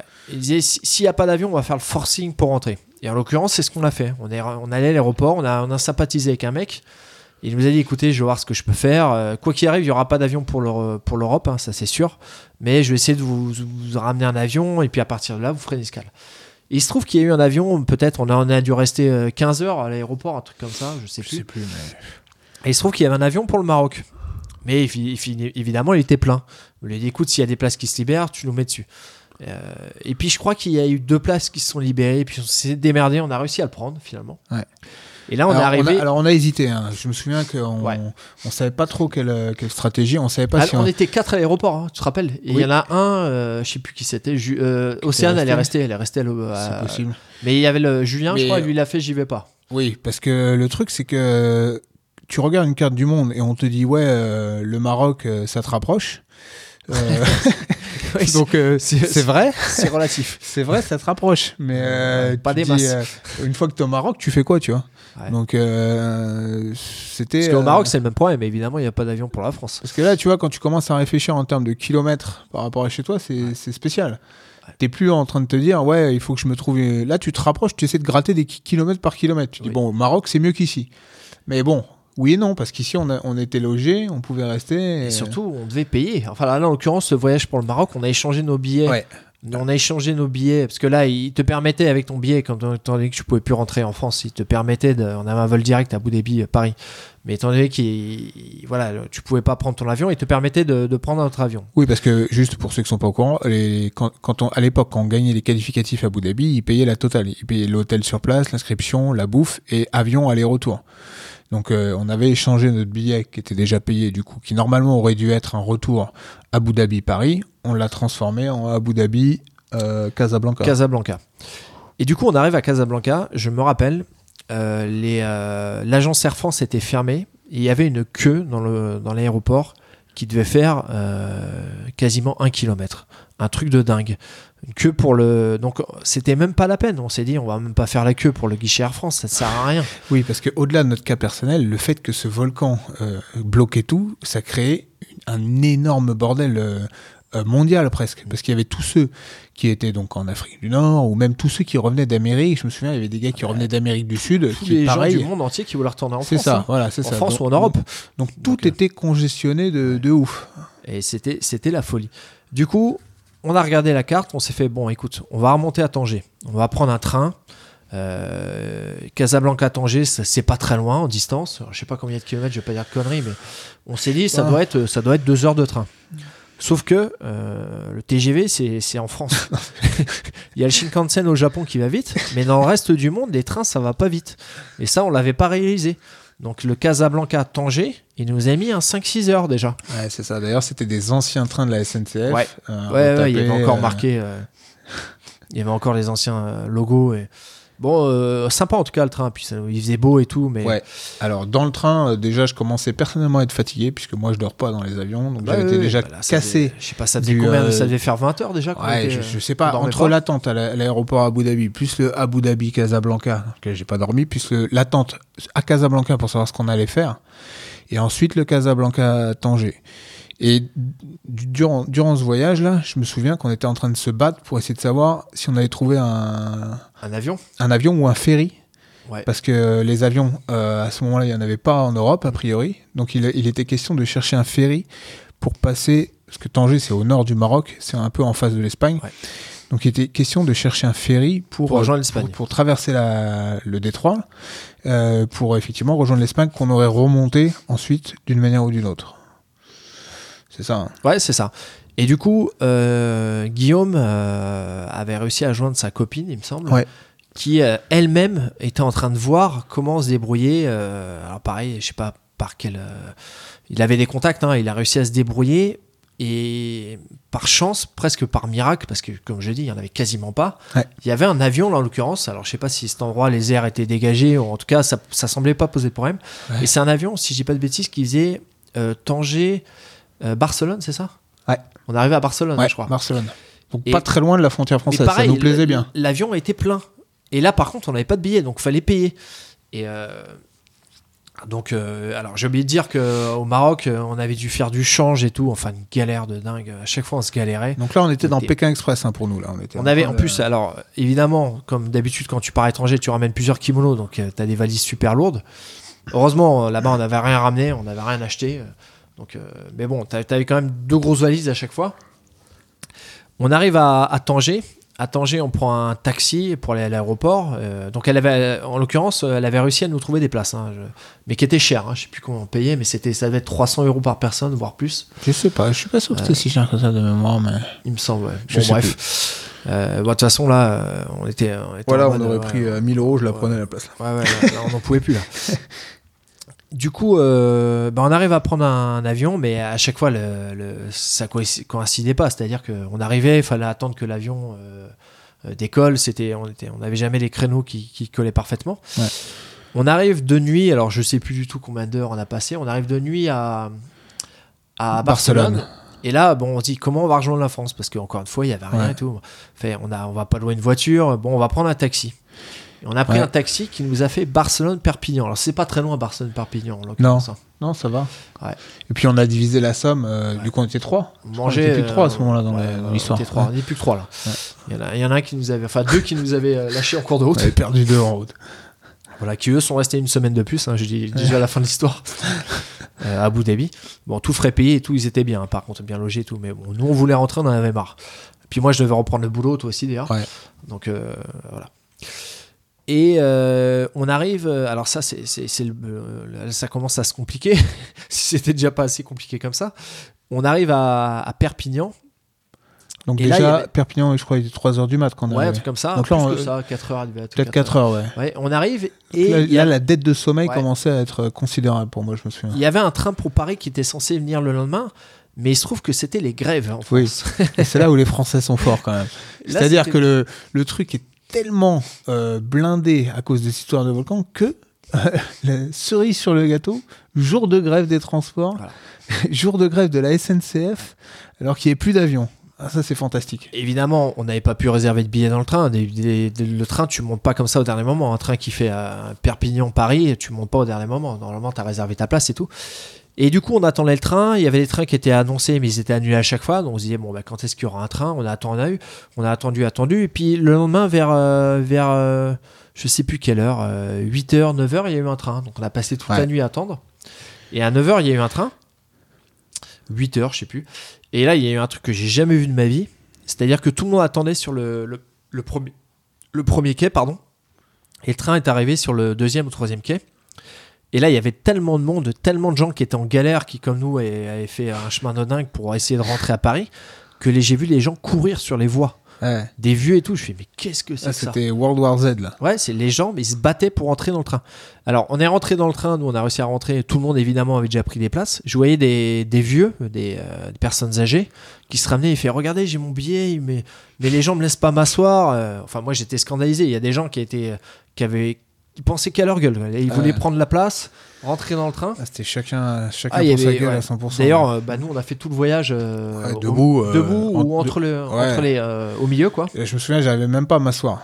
On était debout entre des deux sièges et Perpignan-Paris, jour de grève. putain, Jour- c'était alors le, train, je sais pas en combien de temps Perpignan-Paris ça se doit se faire, mais là il a dû se faire en, 4-5 je sais heures, pas, hein, ouais, il, est- base. il a dû se faire en 7, 7 heures peut-être. Parce qu'on arrivait en, on arrivait en fin d'après-midi, on vers Ouais. euh, 16h, 17h. Mm. Et là je me rappelle, j'arrive à la gare chez moi et j'appelle tous mes proches et tout le monde était au boulot. J'ai fait écoutez, j'en peux plus, j'ai fait un, j'ai fait un périple de dingue. S'il vous plaît. Aidez-moi Parce que là, j'avais quand même, euh, j'avais quand même euh, une demi-heure de marche avec deux valises énormes. Je fais, Ouais. s'il vous plaît, venez me chercher. Et là, j'ai essayé d'appeler tout le monde. Je fais, non, je peux pas, je peux pas. Et je me suis tapé, Mais on travaille, Rodolphe voilà, je me suis tapé une demi-heure de Ouais. marche avec deux valises énormes. Je suis arrivé chez moi et là, j'ai dormi, je sais plus combien, 15 heures de suite, Ouais. je crois. Pareil, j'ai fait le chemin à pied. Petit détail, ma, ma valise ne roulait plus. C'est vrai. Les roulettes étaient niquées. Et tu sais que j'arrivais pas à la Ah, porter, je la faisais traîner, tu vois. J'ai marché Ah, pendant putain. 20, 25 minutes, je crois, de la gare, là, en tirant, en traînant ma valise. Putain. Ouais, j'étais vénère. Voilà. C'était dur. Et ce que j'ai oublié de vous dire, c'est que je m'étais fait défoncer à la compète par Celso Vinicius. non, dis pas ça, ça c'est ça, c'est Oui. joué à pas grand chose. j'ai failli gagner. c'est joué à pas grand chose.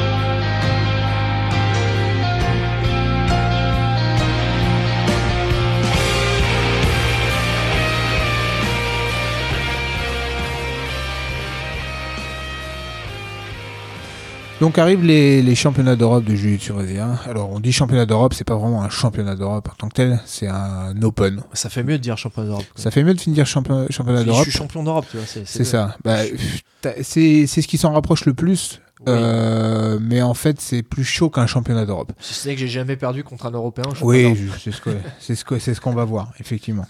Donc le principe, euh, c'est euh, la compétition de référence européenne de jiu-jitsu brésilien organisée par l'IBJJF. Donc c'est une compétition qui a eu sa première édition en 2004.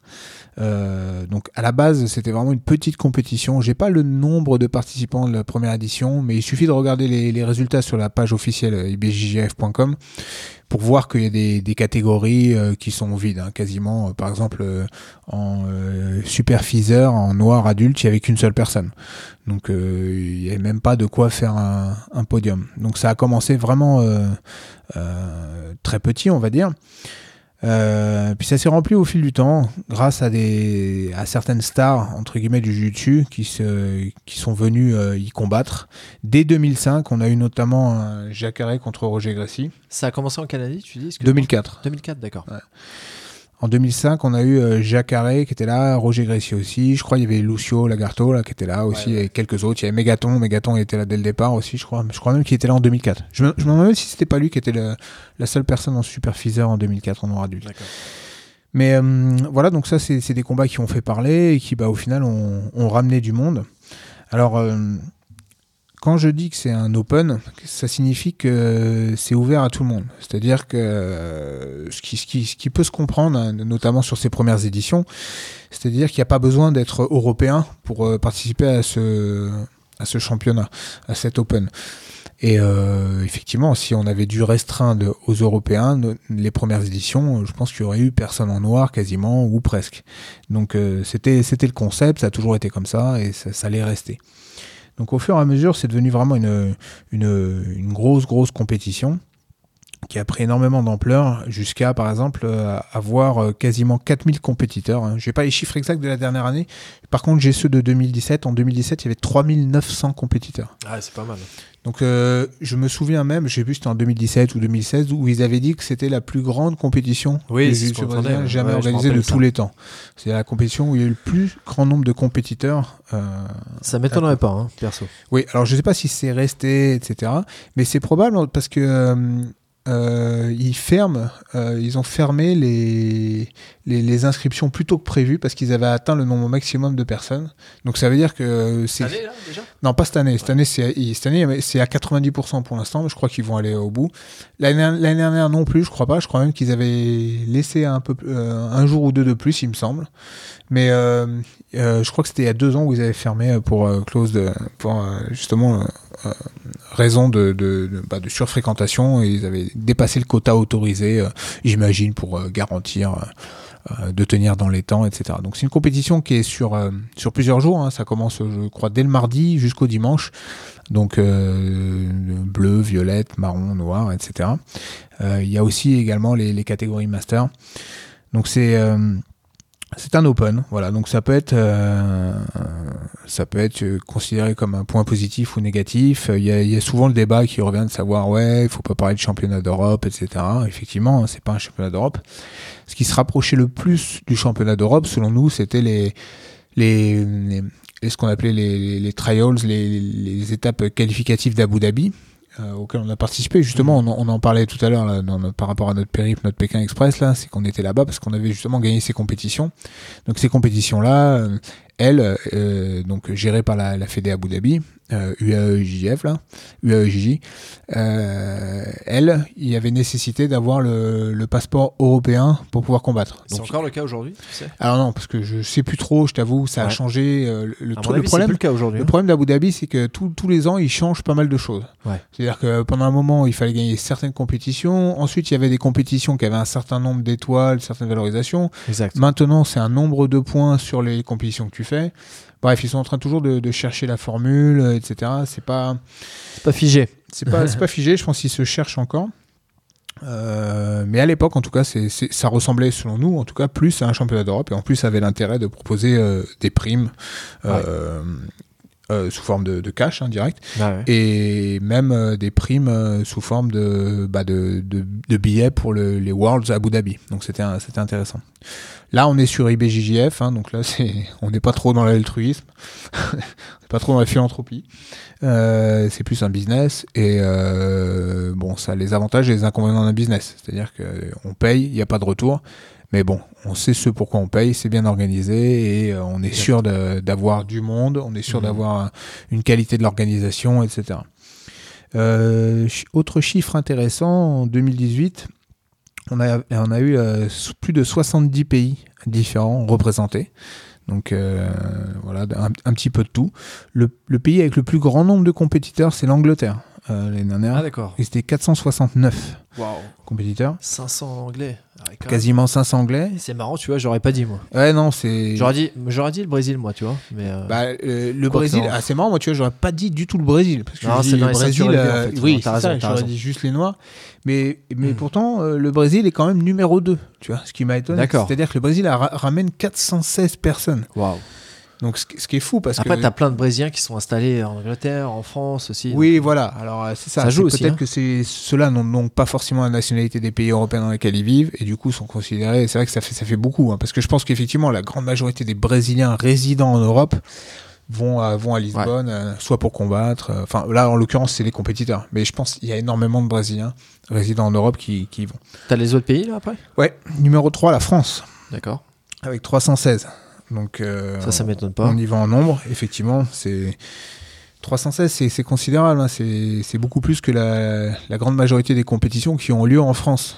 Donc euh, c'est marrant parce que ça, ça, ça révèle aussi une espèce de, bah, de, de schizophrénie de pas mal de, de Français sur, euh, sur le fait que euh, c'est pénible de sortir de l'argent pour combattre en France dès qu'on a une compétition à 40 euros. Mais par contre, quand il faut lâcher 500 pour aller à Lisbonne, c'est bizarre. Euh, Il y a beaucoup de gens que ça apparemment ça ne gêne pas. Donc bon, c'est un peu bizarre euh, comme Bah, c'est le comme prix que t'es es prêt à mettre dans, un, dans la, ce que, la valeur que t'estimes à un podium en fait. Ouais, sûrement, sûrement. Puis bon, c'est un peu comme une grande fête Lisbonne. hein. Il y a aussi ça. Donc euh, tu, tu payes pour participer à une, une grande fête du jiu-jitsu. Tu peux aussi le voir comme ça. ça. Mais c'est vrai que c'est- étonnant parce que je pense qu'en France, on a la réputation et on se considère nous-mêmes comme un pays où on a un petit peu du mal à sortir de l'argent pour le sport, pour combattre, etc. Mais là, on voit qu'au final, bah, sur les chiffres, 316 personnes qui ont été capables de payer cette compétition, qui est, qui est- c'est un certain C'est pas budget, que la et compétition, surtout, hein. et surtout, bien Ouais, évidemment, voilà. le- tout ce qui va autour. C'est surtout Donc, ça euh, qui coûte ça, cher. Ça revient souvent vite à 500 Bon, la euros. compétition est hors de prix hein, déjà. Ça Ouais, faut le dire hein, après, déjà d'une. Après, t'as le logement. Encore, bon, c'est le Portugal. euh, c'est pas non plus euh, ce qui est le plus cher. La vie n'est pas, n'est pas super chère mais là-bas. les, les, euh, voilà, les, Oui, les la- la totale, la non, totale. non, mais les commerçants le savent maintenant hein, que t'as as le championnat d'Europe. hein. Quand t'as quand t'as 4000 personnes qui viennent dans ta ville, euh, t'inquiète qu'ils le savent. hein. Oui, c'est sûr. Mais bon, Donc ils même, augmentent les prix. Je veux dire, c'est plus. Ouais, bon, après, je suis pas sûr ouais, qu'ils c'est pas Paris, Je d'accord. suis pas sûr qu'ils augmentent le prix de- des, des plats dans les restaurants, des trucs comme ça. Tu vois, Non, non, pas- non, non, mais l'hôtel, je pense qu'il y a un Ah, effet. hein. l'hôtel, ouais, peut-être, peut-être effectivement, s'il y a moins de place. l'avion. hein. L'avion, ouais, Peut-être l'avion. C'est- simple, quand tu pars à Lisbonne durant cette période, dans l'avion, t'es forcément avec des mecs du jiu-jitsu. Euh, Oui, oui, mais bon, d'un côté, 316 personnes, euh, je sais pas combien il y a d'avions euh, de, qui font du, du, du Paris-Lisbonne en une journée, il doit y en avoir... Bon, je sais pas, bref, c'est Ouais, un, ouais, autre sujet, mais euh, je suis pas- pas sûr que ce soit si, euh, si important que ça. Pour nous, forcément, c'est important parce que à cette période, quand on est à Lisbonne, on a l'impression qu'il y a du jiu-jitsu partout. hein. Il suffit de se promener, vous pouvez être sûr que sur ces jours-là, euh, vous allez faire les, vous allez dans les endroits touristiques, vous allez forcément trouver des gars avec des oreilles de, de combattants. ou N'importe des- quel hôtel, vous aurez des mecs de jiu-jitsu. Partout, ouais. Là, là, c'est vrai qu'avec l'œil du, du, du pratiquant du jiu-jitsu, vous allez, vous allez Ouais. ne voir que ça un Je- peu partout. Les choux-fleurs. Ouais, c'est ça. ouais. Donc c'est une compétition euh, maintenant qui est, en termes de participants, euh, une des plus grandes au monde, si ce n'est la plus grande, ça à voir, on aura sûrement les chiffres euh, après. Mais elle est considérée euh, comme une des plus, quatre plus grandes euh, compétitions en termes de, de niveau IBJJF. Euh, avec euh, le mondial forcément, Paname et puis euh, Asian Open, peut-être même un peu les nationals, le Brasileiro on peut considérer aussi, mais je suis pas sûr que les Brasileiros sont considérés dans ce truc-là. Enfin bref, s'il y a un grand chelem, ça serait ces compétitions-là et, le l'Open de Lisbonne en fait en fait clairement partie. Donc voilà, maintenant ils ont essayé un petit peu de, vu que ça ça ramenait énormément de gens, ils ont essayé maintenant de mettre en place un Open Master pour essayer un petit peu de, de dissocier euh, les adultes à Lisbonne et les masters à Barcelone. Donc Barcelone, je crois que c'est en mai ou un truc comme ça. Euh, Ouais, mais attends, excuse-moi, cette année, j'ai cru voir qu'il y avait encore les masters. Oui, hein. alors justement, nous, quand ils avaient annoncé ça, on, on- je me souviens qu'on s'était fait la réflexion en disant ah ouais, bon bah ça va dissocier euh, adulte à Lisbonne et master à Barcelone. En fait, ils ont continué à faire un master à, à, à Lisbonne, mais euh, c'est juste que je pense Je me qu'ils demande ont. pourquoi. Alors oui, il faut d'ailleurs, euh, ils ont changé d'endroit aussi. Ça, faut aussi le, le signaler, c'est que avant la compétition avait lieu euh, dans Lisbonne euh, Juste même. à côté hein. de notre hôtel. juste à côté de notre hôtel. Effectivement, c'est pour ça qu'on Aïe, était à cet hôtel-là d'ailleurs. Il était pas loin. Et maintenant, c'est à un endroit un peu différent, plus en banlieue. Moi, je suis jamais allé, moi. Je suis jamais ça allé. Toi, tu y allais plusieurs fois, mais moi, je suis. Ouais, c'est plus en banlieue, c'est plus excentré, mais c'est c'est une plus grande capacité d'accueil. Et bon, voilà, bah, après c'est normal, hein, c'est l'événement cartonne, donc il ramène du monde, euh, etc. Euh, donc euh, ils vont maintenant essayer de, de, de- et c'est et c'est ce qu'ils font à l'IBJJF à chaque fois. hein. maintenant, ils dissocient souvent des événements de leur euh, correspondance en master. T'as les World et un autre jour t'as les World Masters. Tu vois, bah, le- le- le- l'Europe et l'Europe Master, etc. Je pense qu'ils dissocient, ils D'accord. multiplient, hein, toujours dans leur logique de développement, ils, Oui, ils bah, multiplient les compétitions, ils multiplient les podiums, ils multiplient les rentrées d'argent, etc. Multiplie l'argent. ouais. Multiplient l'argent, mais bon, après, euh, tu peux aussi le voir comme en disant qu'ils font progresser le sport. hein. C'est- aussi une réalité. Hein. Il faut reconnaître que l'IBJJF euh, Ah a bah, beaucoup ouais, de défauts, mais euh, Ça fait monter le niveau, hein, ça c'est sûr. A quand même, euh, tu- ils ont quand même fait, ils ont quand même développé. Oui, c'est vrai, jiu-jitsu. C'est- Bah, comme tout business, euh, hein, ça développe toujours. Ouais, euh, ouais, ouais, c'est ça. Un business bien fait, ça peut aussi euh, avoir des vertus. Voilà. Donc, bref, chacun, chacun se fera son avis là-dessus. Euh. tout n'est pas noir, tout n'est pas blanc, je pense, personnellement, mais bon. Euh, autre changement qui a eu lieu assez récemment, c'est que maintenant, pour combattre en noir adulte, il faut des points. Euh, ça, c'est une politique qu'ils ont mis en place au niveau des, Worlds aussi. Et du coup, c'est un peu moins accessible aux gens. C'est aussi pour éviter que un petit peu euh, tout le monde et n'importe qui Moi, puisse sais, venir participer, qu'il y ait une espèce de sélection, on va dire. Ouais. Et aussi, encore une fois, dans une logique de business, ça leur permet de promouvoir leurs Open, qui étaient des Open un peu, au- quand on a vu arriver l'Open de Munich, euh, l'Open de Zurich, l'Open de Madrid, euh, qui étaient des Open un peu, euh, voilà, sur lesquels il n'y avait pas forcément un grand intérêt à combattre. Et bah, du coup, en faisant ça, maintenant, tu, tu y obtiens des points et ça, ça pousse les ceintures noires, notamment, pour lesquelles il y a ce, système de points, ça les pousse à y participer. Moi, tu sais, ça me va pas, ce système. Parce qu'il y a, y a une méthode euh, assez simple pour se qualifier, c'est de. Bon, c'est déjà c'est d'avoir de l'argent, c'est pas aussi simple que ça, mais à partir du moment où tu as de l'argent, tu, tu peux te permettre de voyager et tu as du temps libre, tu vas être qualifié. Et euh, moi, j'aimerais un système euh, où il y ait une. euh, un peu comme il faisait pour à Abu Dhabi, justement. Mhm. Tu as une phase qualificative en France, en Angleterre, et là, tu es, vraiment un, un tournoi et un seul où les premiers peuvent être qualifiés. Tu vois. Ouais. Et, et pas un système où euh, celui qui a le plus de thunes ou celui qui, qui a que ça à foutre, euh, il va y aller tous les week-ends, il va faire 3 sur 3, il va être qualifié, il va y aller.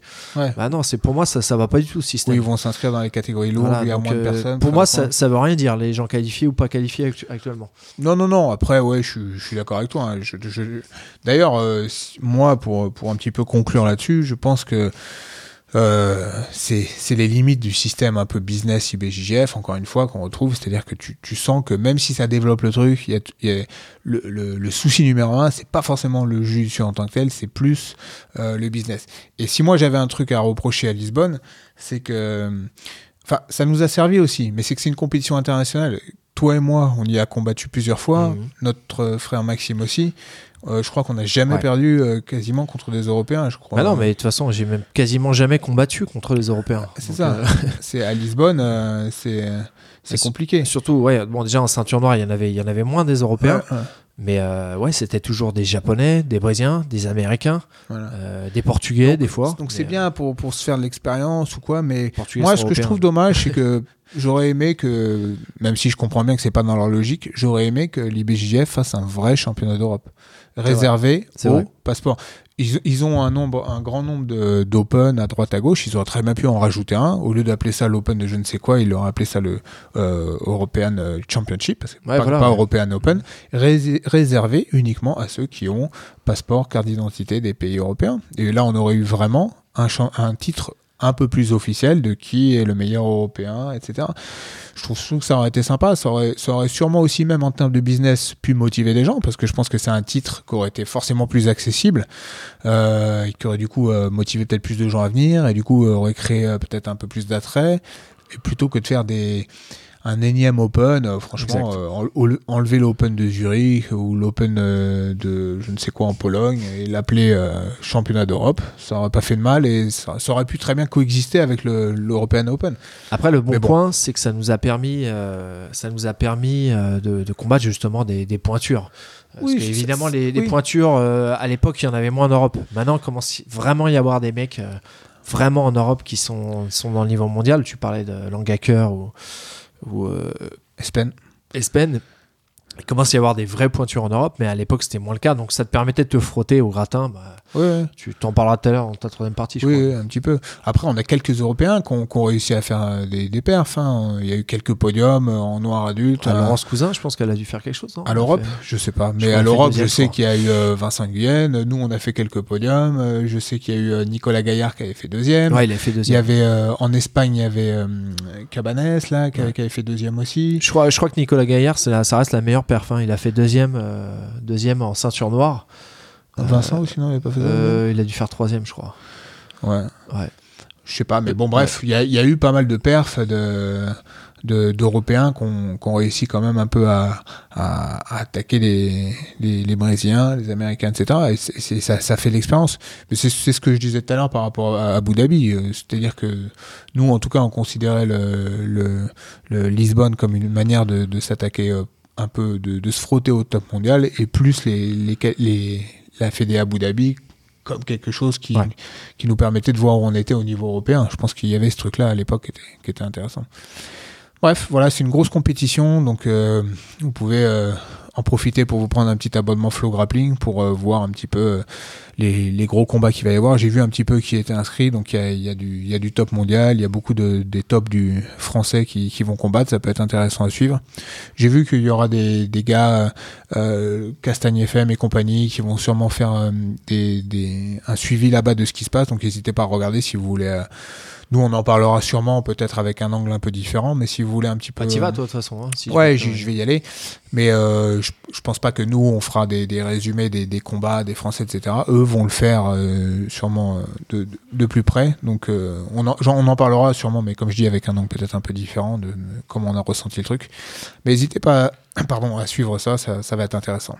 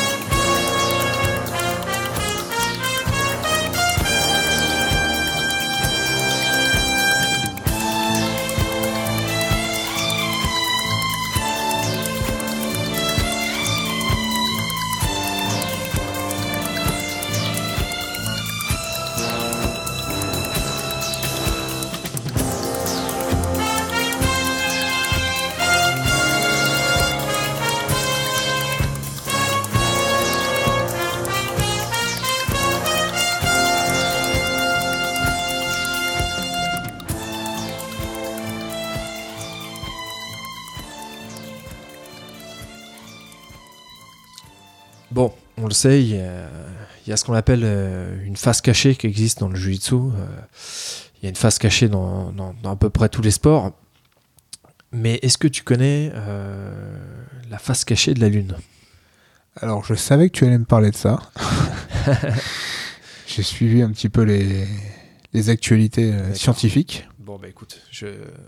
Tu vas m'en dire un peu plus? ce sera pas une surprise pour toi alors. Tu vas me, me donner ton œil de, de Jujitsuka sur cet événement Exactement, scientifique. Exactement. T'as vu que j'ai fait, un lien déjà. hein. J'ai trouvé le lien, donc euh, ça y est, il y est.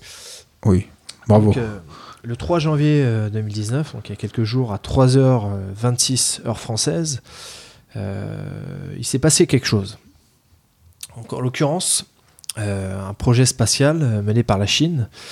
Euh, on a eu un, un rover et un atterrisseur qui ont aluni sur la face cachée de la Lune.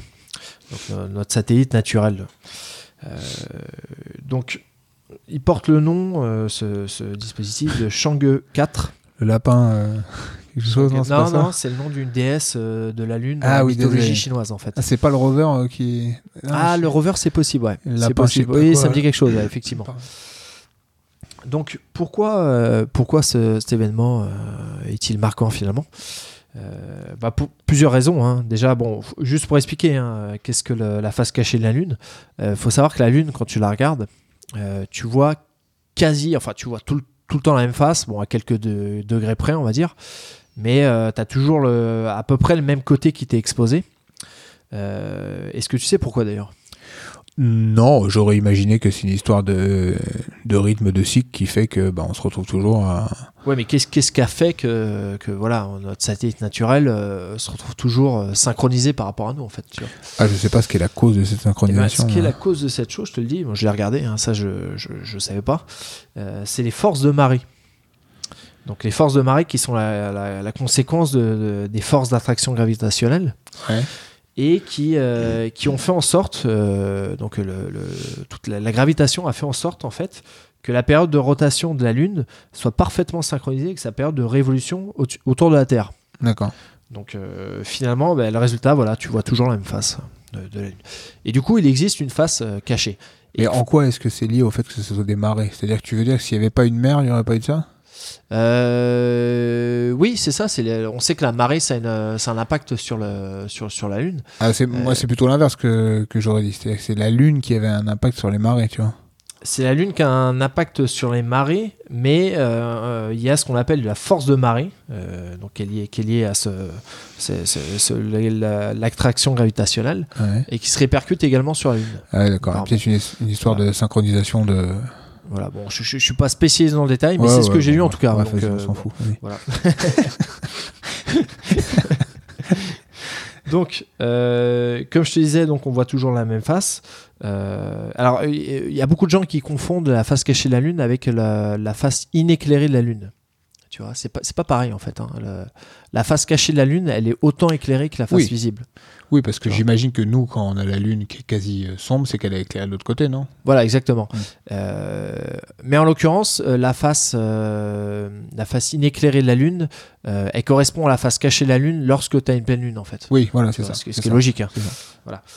Donc voilà. Donc ce, ce programme, euh, ce programme, c'est bah, c'est vraiment un ambitieux programme chinois. hein. L'idée, ça va être de, recenser un peu le, les, ressources euh, dans le but d'établir à terme en 2030 une base lunaire.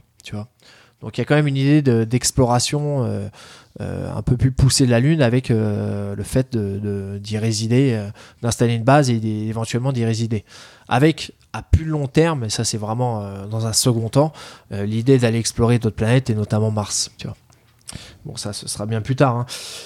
Et euh, est-ce que tu as une idée en quoi ce, ce projet euh, déjà n'avait jamais été fait et, euh, et, et quelles, quelles sont les principales difficultés? Parce que mine de rien, tu as d'énormes difficultés à faire ça. hein. Alors, je, je crois que c'est parce qu'en gros, t'as plus de communication quand t'es de l'autre côté. Ouais, c'est un ça, truc comme ça. hein. ça. Bah, ça Mm. fait un bouclier en fait. hein, tu vois. Ouais, c'est ça. ouais. Un peu comme quand tu, tu essaies de faire marcher le Wi-Fi de ton salon à ta chambre. Tu as le mur et là, là tu as un astre gigantesque qui fait obstacle. Non, mais c'est Oui, c'est non, aussi mais c'est simple un peu ça, hein, comme, aussi ton drone euh, qui, qui dépasse, euh, voilà. qui dépasse un immeuble ou une colline, Voilà, c'est je- la panique. Voilà, c'est ça. Et du coup, les ondes, euh, bah, les ondes sont bloquées par, par, la, par la Lune. Et du coup, T'es à l'aveugle. Là, voilà, t'es à l'aveugle. D'ailleurs, les missions Apollo, à chaque fois que tu avais le, les, euh, les fusées qui passaient derrière, euh, derrière le- la Lune, on perdait les communications. Il y a D'accord. toujours un grand moment de stress euh, dans les centres spatiaux sur Terre. Euh, parce qu'il y a un, le- voilà, un moment où ils perdaient les communications. Hmm. Je me rappelle plus du film euh, Apollo et compagnie, mais Mhm. ils doivent, euh, je pense qu'ils doivent faire référence à ça. Et euh, du coup, ben, qu'est-ce qu'ont fait les Chinois Euh, En mai 2018, ils ont lancé un satellite de communication, Guiqiao, qu'ils ont appelé, euh, qui en fait fait office de relais vers les stations terrestres. Donc, D'accord. tu tu t'envoies des infos Ouais, ouais. au satellite qui envoie au rover ouais, et inversement. tu vois. D'accord, ouais. Et donc. euh, Proxy, quoi. Ouais, voilà, c'est ça, Mm. un, un relais. Mhm. Donc la communication directe, en fait, finalement, est impossible. hein. Donc, comme je disais, il n'y a aucune onde qui traverse la Lune. Donc tu es obligé de passer par un satellite euh, tierce, en fait, qui te permet de, de faire relais. Mhm. Et euh, cette, euh, donc ça, c'était déjà assez compliqué à mettre en place, hein, euh, mine de rien. Et, euh, tout le système qui va avec, hein, c'est pas seulement lancer le satellite, mais c'est euh, opérer la communication, euh, voilà. Et puis il y a des les conditions sont assez extrêmes. Hein, euh, t'as des t'as des températures qui vont de moins 150 à plus 150. Ouais. Donc voilà, envoyer un rover euh, sur la Lune, Ouais. ça reste compliqué. Bon, on a réussi à en envoyer un sur sur Mars, donc euh, Ouais. voilà, on, on se doutait bien que sur la Lune c'était faisable, mais ça amène quand même pas mal de contraintes. Euh, donc Chang'e 4 euh, porte, euh, apporte avec lui également des, euh, une expérience biologique. Euh, Figure-toi qu'il y, a- il y a un sac, euh, enfin un sac. Il y a des, euh, ils ont amené des, des pommes de terre et des fleurs dans le dans le dans le dans le rover, Mhm. euh, dans le but d'essayer de voir si la photo- photosynthèse est réalisable également sur la. Lune, voir comment ça se développe. Pas de si riz, non. Petite, petite blague raciste voilà, non, y a pas de de circonstance. Ouais, il y a pas de riz. Et Est-ce qu'il n'y a pas des nazis cachés derrière la face. Ah de c'est un film ça. Ouais, je crois que c'est Iron, euh, je sais pas quoi. D'ailleurs, dans lequel euh, joue Kid Dale. euh, le deuxième, Bah voilà, tu Iron vois, Sky. voilà, Ouais, voilà, voilà, je t'ai fait ton lien là. Voilà. Voilà, Kid Dale, je crois qu'on a déjà parlé de Kid Dale. Non, mais Kid Dale, faut en parler si on l'a pas déjà fait. va en parler. ouais. Parce que c'est un, un sacré comique aussi, euh, du jus, tu vois, une figure. c'est sûr. Donc voilà, la face cachée de la Lune, bah, c'est, euh, on la connaît très peu. hein. On l'a, on photographiée que dans les années 60, 50, il me semble. Euh, on sait que c'est très accidenté, qu'il y a énormément de cratères. Je crois qu'il y en a un des cratères, euh, le cratère le plus gros se trouve sur la face cachée finalement. Est-ce qu'il était aussi un challenge, il me semble, à poser le truc là-bas Oui, oui, bah oui, parce que justement le, le terrain est très très compliqué. Ah. Puis on a, on n'a pas une, une cartographie aussi précise que la face visible, Ouais, forcément. Oui, forcément. Donc euh, là-dessus, euh, ouais, ça, ça nécessite plein de calculs, hein, Mhm. des, techno- des technologies très poussées. Donc, donc je t'épargnerai les explications parce que je suis pas un spécialiste. Mhm. Euh, voilà, l'idée ça va être, euh, ça va être également euh, à terme éventuellement de poser, un, de faire en sorte de mettre en place un, un, une, un observatoire, enfin, Mhm. un- excuse-moi, je trouve plus le terme. Une station, quoi. Une, Une, station non, une lunette en fait, tu vois. Ah, un télescope Un télescope, voilà. Ah, pour. euh, Ouais, parce ah, que ah oui, parce que là, du coup, tu seras bien placé pour aller voir. euh, Pourquoi? Parce que euh, de cet endroit, en fait, t'es t'es dans un endroit, t'as un silence radio total. T'es à l'abri de, de tout ce qui est pollution terrestre. euh, Ouais. Parce que, comme je te disais, les ondes ne passent pas. Du coup, euh, de l'autre côté, euh, forcément, t'es es, sur un terrain Oui. dénué de toutes interférences Oui, qui oui, te permet d'étudier le fond diffus cosmologique. D'ailleurs, l'idée, ce sera un peu de. Bah, il pousse à l'extrême la logique qui est celle de mettre des, les télescopes les plus balèzes à des endroits les plus, Voilà. les plus reculés. Après, apporter un télescope, c'est Ouais. très compliqué parce que les télescopes, voilà, c'est je sais pas combien de, de tonnes ça pèse un, vrai télescope, donc euh, voilà. mais bon, c'est exploratoire, on va dire. hein. Après, ça ouvre plein de plein de possibilités, et plein de plein de choses qu'on peut faire euh, ensuite. Voilà. Donc euh, Ah, bah est-ce voilà, qu'ils vont, ça, est-ce qu'ils vont en profiter pour les vérifier y a bien un drapeau américain qui a été posé euh, sur la face visible théorie euh, conspirationniste. Ah bah, c'est un- oui, je crois que c'est un- quelqu'un du gouvernement russe qui a dit qu'ils allaient, ils allaient mettre un projet pour aller vérifier s'il y a bien ce drapeau là-bas, Oui, parce que bah, ça y leur paraît bizarre. Il y a- Là-dessus, il y a plein de, plein de, plein de, de débats sur les, les photos euh, officielles qui ont été publiées, plein de gens qui, Ouais. qui ont, qui ont remis en cause les ombres et tout, l'axe de la Ouais, Terre ouais, et tout. Bon, il y a plein de débats, mais comme sur tout euh, document officiel, il y a toujours Tout à fait. euh, moyen de les décortiquer et puis tu pourras toujours trouver des trucs qui paraissent euh, surprenants. Bon, va savoir. Moi, j'aurais tendance à croire quand même qu'ils ont posé un pied sur la Lune. Je suis peut-être naïf, hein, mais j'y crois. Et euh, donc voilà, là c'est intéressant parce que mine de rien, les Chinois, c'était un peu la, on va dire la chasse gardée des Américains, le- l'exploration euh, lunaire qui avait été complètement abandonnée hein, depuis les années 70. Euh, on faisait plus rien en fait. hein. Euh, là, il y a, y a- il y a une autre mission. euh, on prévoit d'y retourner d'ailleurs, d'ailleurs, de reposer un À pied Ouais, ouais, ouais. Ouais. Ça, c'est quelque chose qui avait été complètement abandonné. Bon, c'était un peu ce qu'ils appelaient la guerre des étoiles, la concurrence un peu entre le c'est pas le film. Je parle, je parle pas du film là, en l'occurrence. Euh, entre les, les Russes et les Américains. euh, Non, mais c'est pour ça justement que le, ce, ce dont je te parlais précédemment, à savoir qu'il y a effectivement des officiels russes qui, oui, oui. qui veulent vérifier, vérifier ce truc-là, parce que je pense que pour eux c'était important, parce qu'ils avaient, ils étaient partis pour gagner une bataille qu'ils ont fini par perdre. En fait. Ouais, ouais, ils étaient à chaque fois les premiers sur euh, sur envoyer quelqu'un dans l'espace, euh, les premiers à, à chaque fois, c'est eux qui menaient la course, mais finalement c'est les Américains les premiers à avoir posé le pied dessus. Et je pense que à tort ou à raison, ils l'ont pas digéré. Donc euh, Mais tu vois, le, que ce soit les, les rovers ou les satellites auprès de Mars, ça a toujours été les Américains les premiers. Là, Mm. là tu as, les, les Chinois qui arrivent Ouais. à faire un truc euh, devant les Américains. C'est- assez notable. Ouais. Euh, alors, j'ai vu que les Indiens aussi, euh, ils Oui. étaient aussi un petit peu dans la course. oui, ils commencent à travailler là-dessus aussi. En fait, c'est marrant, c'est dès que des pays se développent, Bah oui, c'est oui. souvent, le- voilà, t'es- tu rentres dans, dans ce truc-là pour montrer que tu es un pays évolué. et, bon, c'est pas mal. Après, il y a, si ça il y a sert la- à- le débat de se dire euh, est-ce que ça vaut le coup de dépenser des milliards euh, alors que bon, t'as des- t'as de la pauvreté, t'as des gens qui crèvent de faim et Mm, tout. euh, mm. Dépenser des milliards dans des trucs euh, finalement futiles. euh. Enfin, et- Bah, on va peut-être avoir besoin d'un autre endroit. oui, il faut faire venir Maxime. là. d'ici, tu vois. Ouais, ouais. Oui, Ça- mais non, mais ça, ça, ils y pensent également. hein, Ça, c'est. Mais bon, je suis pas sûr que la Lune soit endroit pour ça, ouais. Ouais, pour se barrer. Voilà. Donc je voulais te parler de ça, tu vois, j'ai pas fait trop long. Mhm. Bon, il y a plein plein de choses à dire, je suis pas un spécialiste. euh, effectivement, il faudra que j'envoie l'histoire des marées là, mais je crois que euh, c'est un... il y a un double effet, je crois. Mais bon, à vérifier ça. J'en parlerai mais c'est peut-être. possible qu'il y ait un phénomène de, de synchronisation d'ondes qui fait, qui fait que voilà d'une manière ou d'une autre J'ai euh, l'impression que un le- effet sur la Lune chose, influe et- sur les marées et il y a ensuite ce qu'on Oui, appelle oui. une force de marée. Euh, bon, bref, possible. à vérifier. Ça, ça, je j'ai pas creusé suffisamment Mhm. pour te répondre là-dessus.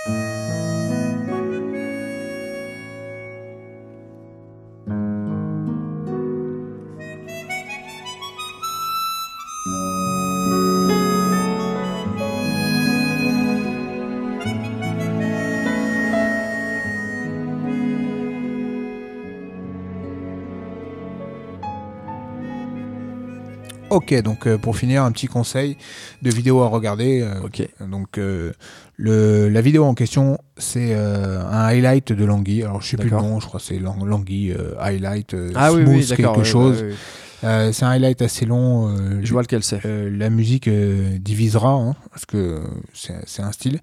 Oh, c'est la musique de Drive. Euh, oui, il y en a pas, deux. Elle a il y pas en a trop deux. divisé celle-là. hein. Il y en a deux. Non, enfin c'est euh, Drive, oui, mais pas la pas Night Call là, pas. oui, pas mais enfin, la, la BO de Drive a cartonné. hein. il y, en a deux, hein, il y en a deux. euh, Il y a deux musiques. Mais bon, bref. Au-delà de ça, ce qui est important, c'est la vidéo. Et au-delà de la vidéo, c'est surtout le combattant. Donc euh, Michael Langui, donc euh, qui est. un Alors des- Michael ou Michael, hein, quand même? Euh, Je sais pas. euh, je pense que euh, quand on entend euh, Gurgel lui parler, je crois que c'est plus du Michael qui gueule. Mais euh, à, à vérifier. Donc à la base, c'est un élève de Cobreña euh, qui a 34 ans maintenant, donc un palmarès énorme. Nous, on le connaît bien parce que 34 ans déjà. Ouais, Ah ouais. t'en passes. On le connaît bien parce que ça a été quand quand on est arrivé ceinture noire, nous, euh, c'était le, le numéro un de notre KT. Donc euh, on, y a fait particulièrement attention. Euh, on l'a croisé aussi plusieurs fois. Ouais. On l'a combattu plusieurs fois. Trois fois champion du monde. Quatre fois, quatre fois, quatre fois, Quatre parce fois que ceinture noire. Euh, quatre fois ceinture noire. Ouais, une fois, ils ont. euh, Euh, une- ouais, ils ont partagé avec les prix. Euh, après, il a fait plusieurs fois troisième, etc. Quatre Mais fois, quand bon, même, c'est quand même oui, pas mal, quatre hein. fois, et surtout avec pas mal d'années de différence. C'est-à-dire qu'il l'a fait il y a trois ans, je crois, et sinon les autres années, c'était 2009, 2010, je crois, un truc comme ça. Donc c'est quelqu'un qui a, qui, a, qui a été aussi sept fois euh, champion de- d'Europe. Ah oui, sept fois de Euh, suite, non Sept fois à Lisbonne. De suite, je suis pas sûr, pas, parce qu'il Ouais. s'est fait Ah, sortir non, une non, fois oui, par euh, contre, Satoshi. ouais, Satoshi, ouais, c'est vrai. Une fois champion en World's Nogi. Alors ce qui est fort, hein, parce qu'on pourrait croire que c'est quelqu'un qui, est très connu pour, euh, il a pour sa garde ouverte. Ça, ça, il a invaincu en Nogi, ce gars-là. Ah bon Euh, Ouais, ouais. bon, il a pas beaucoup combattu en Nogi, Ouais, mais il a invaincu ah, en Nogi. quand même pas mal, ouais. Ouais, il a battu les Wars Nogi, il a, il a battu Mancherkera et Gary Tonon, qu'il avait battu aussi euh, durant ses Wars Nogi.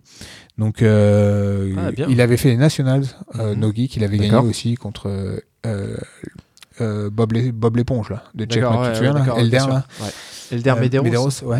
Il a gagné 4 fois les pannes, 5 fois les Brasileiros. Donc c'est quelqu'un qui a un, un palmarès de dingue. Au- Au-delà du palmarès, c'est quelqu'un qui a une longévité de dingue. Parce que c'est quelqu'un qui, est- qui, a des- qui était au top en 2009 à partir de- et qui combat encore maintenant au plus haut niveau. Il a fait les, les Worlds cette année. hein. Il a perdu cette année, euh, je sais plus contre qui, je crois que c'était contre euh, encore Satoshi, je crois, un truc comme ça. Mais euh, de, de, de quasi rien, ou non, de Kanu- Kanuto, il a perdu, je crois, cette année. Mais d'un avantage. Enfin bref, c'est quelqu'un qui est encore dans le, dans le plus haut niveau, qui a, battu euh, Marcio André euh, presque facilement il y a un, un an et demi, je crois, euh, à la CB. Donc euh, quelqu'un avec une énorme longévité et c'est surtout quelqu'un qui a, qui a un style. Moi, je trouve ce qu'il a vraiment, c'est vraiment du beau jujitsu. C'est-à-dire qu'il fait vraiment, il a une garde ouverte qui est vraiment exceptionnelle, une garde araignée. C'est un des combattants dont personnellement je me suis énormément inspiré parce que j'ai toujours aimé faire un peu de, de spider et euh, c'est un des meilleurs au monde euh, sur cette garde. Et donc euh, voilà, je vous invite à regarder euh, ce, ce highlight. Donc il est resté quasiment même invaincu hein, pendant 2-3 ans, Ouais. jusqu'à perdre contre Leandrolo. C'est sa défaite, c'était à Abu Dhabi aussi, je crois en 2011, je crois, où il a fini par s'incliner contre Leandrolo. Et Je me rappelle qu'il avait pleuré après sa défaite. Ça, ouais. ça montre il que le mec il était plus habitué à Il perdre. était plus habitué. ça deux ans qu'il il dominait largement. Il Il avait- il s'était pas pris de points depuis Ouais, je sais pas je sais pas, il maîtrisait grave. hein. En finale, il avait brisé Durigno. euh, je me souviens. Enfin, c'était vraiment. Il, est, il survolait. Il avait, il avait brisé Tonkino. Il avait. Enfin, il a battu plein de gars vraiment, vraiment forts. Après, bon, il est tombé sur un os avec euh, Leandrolo, hein, un peu comme les prix. Hein. Les prix qui est un des, des meilleurs au monde. euh, Les prix euh, contre Leandrolo, ça, ça a Mm. toujours été super compliqué. hein. Donc, euh, bon, euh, finalement, Leandrolo est monté de KT et euh, il a pu réussir à revenir très haut, très fort aussi. Donc euh, voilà, c'est quelqu'un euh, qu'on a combattu, euh, toi, moi, Maxime. Ouais. Euh, Maxime deux fois, toi Ouais. une fois, moi une Ouais. fois. Euh, qui nous a sorti euh, donc de nombreuses fois à Lisbonne. 5 fois sur 5. c'est ça. Donc, euh, mais ça a toujours été des bonnes expériences. Déjà, lui, c'est quelqu'un qui est, qui, est, qui, est, qui est très respectueux, qui, est, qui a vraiment un beau jujitsu. Et ça a été vraiment pour nous des, des moments où on a appris Il beaucoup. m'a pas respecté sur le tapis. En termes de jujitsu, t'as pas respecté. Mais humainement, euh, ça ouais, non, il est cool.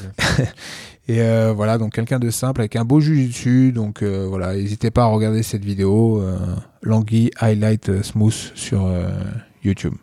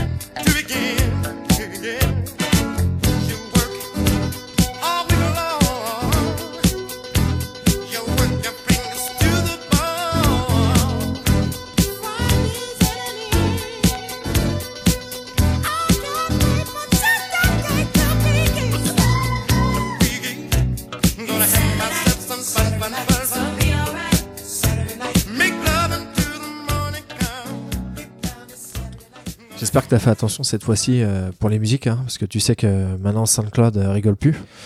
Ouais, euh, j'espère euh, qu'on va pas euh, reproduire cette petite mésaventure. Ouais, donc tu nous mets des musiques années 80, d'accord? Ouais, On est vieux maintenant, donc tu mets des musiques de vieux. Ouais, je mets des musiques bien pourries sur lesquelles il y aura aucun problème de copyright. C'est ça. Ah, ça veut, ça, ça va pas, c'est pas forcément lié. Hein. Tu non, musiques ça bien, pas de copyright. Par fait. contre, YouTube, ça rigole pas. hein. YouTube, on peut, une fois sur deux, on est, on est coupé, quoi. Oui, mais YouTube, il y, a des- il y a des mécanismes euh, où tu te permettent de passer sous silence les moments où au niveau des copyrights, t'abuses. Ouais. Ne supprime pas la vidéo en ouais. SoundCloud, il te la supprime pour toujours. C'est fini, donc Ouais. euh, ouais, Bon, faire attention à ça. faire un petit peu gaffe à nos choix musicaux. Ok, bon, bah, tu, tu parles à Lisbonne quand là? Euh, je ne sais pas encore, ça va dépendre de quand combattent mes élèves. Donc je suis en train de, on est en train de regarder tout ça. Et euh, Ouais. Voilà, Bon. on va retourner encore euh, là-bas, toujours à la même période. D'accord. J'aimerais bien voir Lisbonne un été, un jour dans ma Ouais. vie. Même hôtel, euh, je ne sais pas, euh, je ne sais pas parce que euh, l'année dernière j'avais changé. Je vais peut-être euh, tenter autre chose. J'aime bien voir. moi Lisbonne, hein, c'est une ville sympa. C'est pas mal, mais j'aimerais bien connaître ça à une autre saison. Dans un autre contexte, ouais. Ouais, vrai. dans un autre contexte, parce qu'à chaque fois, bon, il y a aller-retour au gymnase. Les Portugais euh, sont vraiment sympas, on mange bien. Ouais. J'aime bien l'ambiance. Non, non, c'est cool, ça, il y a rien à dire. C'est calme, c'est. Ouais, ouais, non, puis même, c'est sympa. hein. Si, si, si on y va et qu'il fait beau, euh, on peut se retrouver à manger euh, pour pas très cher sur une terrasse, vue sur la mer et top, c'est quand même. euh, J'ai toujours senti un contraste entre le- l'excitation de l'effervescence qu'il y a autour de la compète et en même temps le, le- on va dire le calme et la volupté qu'il y a dans la ville, tu vois. Ouais, c'est sûr. Après, la ville est vraiment sympa. hein. Elle est- Il y a des. Non, non, vraiment cool. Même en pur, euh, pur touriste, euh, c'est C'est sympa. c'est cool. Il y a des beaux points de vue. Et puis la, la vie n'est pas chère. Là, là, c'est Ouais, ouais, c'est vrai. ça joue. Il y a la crise, donc c'est bien pour nous. C'est ça. Euh, donc on se revoit dans, dans deux semaines, c'est ça? Oui, c'est ça, dans deux semaines. Tu Donc, fais un petit compte rendu? euh, Ouais, voilà, on fera un petit compte rendu. Euh, on verra ce qui va s'y passer et ce qu'on en, ce qu'on en retirera. Donc euh, voilà, on se reverra effectivement dans deux, sûrement trois semaines pour Ouais. euh, le numéro 11, Voilà. euh, avec peut-être des nouveautés. Attends, au 10, on devait pas faire un truc là normalement? Alors ouais, ouais, on devait, on devait revenir avec un nouveau concept. Ouais. Mais bon, C'en est où alors? Ouais, c'est- je sais pas, là pour l'instant. Y a pas Maxime qui devait venir Bah ouais, mais bon, c'est toujours difficile à joindre. Je ne sais pas ce qu'il fait, je ne sais pas Bon. où il est. On repousse ça au numéro 20 Mais pourquoi pas, ouais, pour un petit hors-sujet sur euh, théorie de l'effondrement, ce Ouais, genre de voilà. choses. Ça Il en parler, mais c'est nous le- saouler avec. notre 10 mat qui va s'effondrer. Ok, donc euh, bah merci à tous. Bah. N'hésitez pas à nous faire des retours hein, si vous avez des, Ouais. des remarques, des suggestions, des questions, etc. C'est aussi toujours sympa d'é- d'échanger euh, autour de tous ces sujets. Juste un petit truc à te dire, euh, une breaking news. J'ai vu que Dylan Dennis, il défiait John Jones en MMA. Donc euh, je Non, pense qu'il y a un gros tu- combat à attendre là. Tu te rends bien compte que là, tu, tu, tu rentres précisément dans le jeu de Oui, oui, oui. Oui, mais c'est tellement marrant en même temps. Mais tellement ridicule. Mais j'ai vu une, une photo de lui là. Je crois que ça c'est le Kassai qui cherche à organiser un combat avec lui. Et euh, bah, je crois qu'il est effectivement détesté par la terre entière. Un Flo Grappling a mis une photo de lui en disant quel adversaire pour lui. Euh, Les, les, les, les commentaires, c'est 100% contre lui quoi. Oui, bah oui. Bah, attends, il- le mec. c'est- Mais il fait le buzz. il- Ouais, il- mais- Peut-être qu'il sait, auquel cas il est malin. hein. Peut-être qu'il sait qu'il est détesté, mais que ça fait parler de lui. Que... Oui, oui, bon après. Il y en a euh, qui s'en foutent d'être détesté. hein. Oui, oui, non, non, je suis d'accord. Après, cette stratégie de- du buzz vers le bas, euh, moi je trouve ça un peu pitoyable. Oui, bah, c'est- sûr. Après, voilà. bon, euh, On verra ce que ça donne dans quelques années, mais à mon avis, euh, il risque de disparaître le pauvre. Pour moi, le, le buzz dans le genre, c'est bien quand t'as les épaules pour le faire. Donc quand t'es Conor McGregor, à la limite. Gordon Ryan. Quand t'es Gordon Ryan, à la limite. Mais quand, quand t'as rien fait de ouf, que t'es un com- compétiteur lambda comme euh, Dylan Dennis, c'est ridicule. C'est vrai. Donc euh, le buzz pour le buzz, franchement, je suis pas sûr que ça nous serve. Mais bon, regarde, ça nous a fait euh, gratter 3 minutes sur notre conclusion. Mais à ton avis, il, il il, il aura au moins servi à ça. Quoi Il Mais j'aimerais bien voir ce combat pour ne plus jamais entendre parler de lui. après. Bon, allez, à plus. Allez, à plus les gars, Ciao, à ciao. bientôt. Os.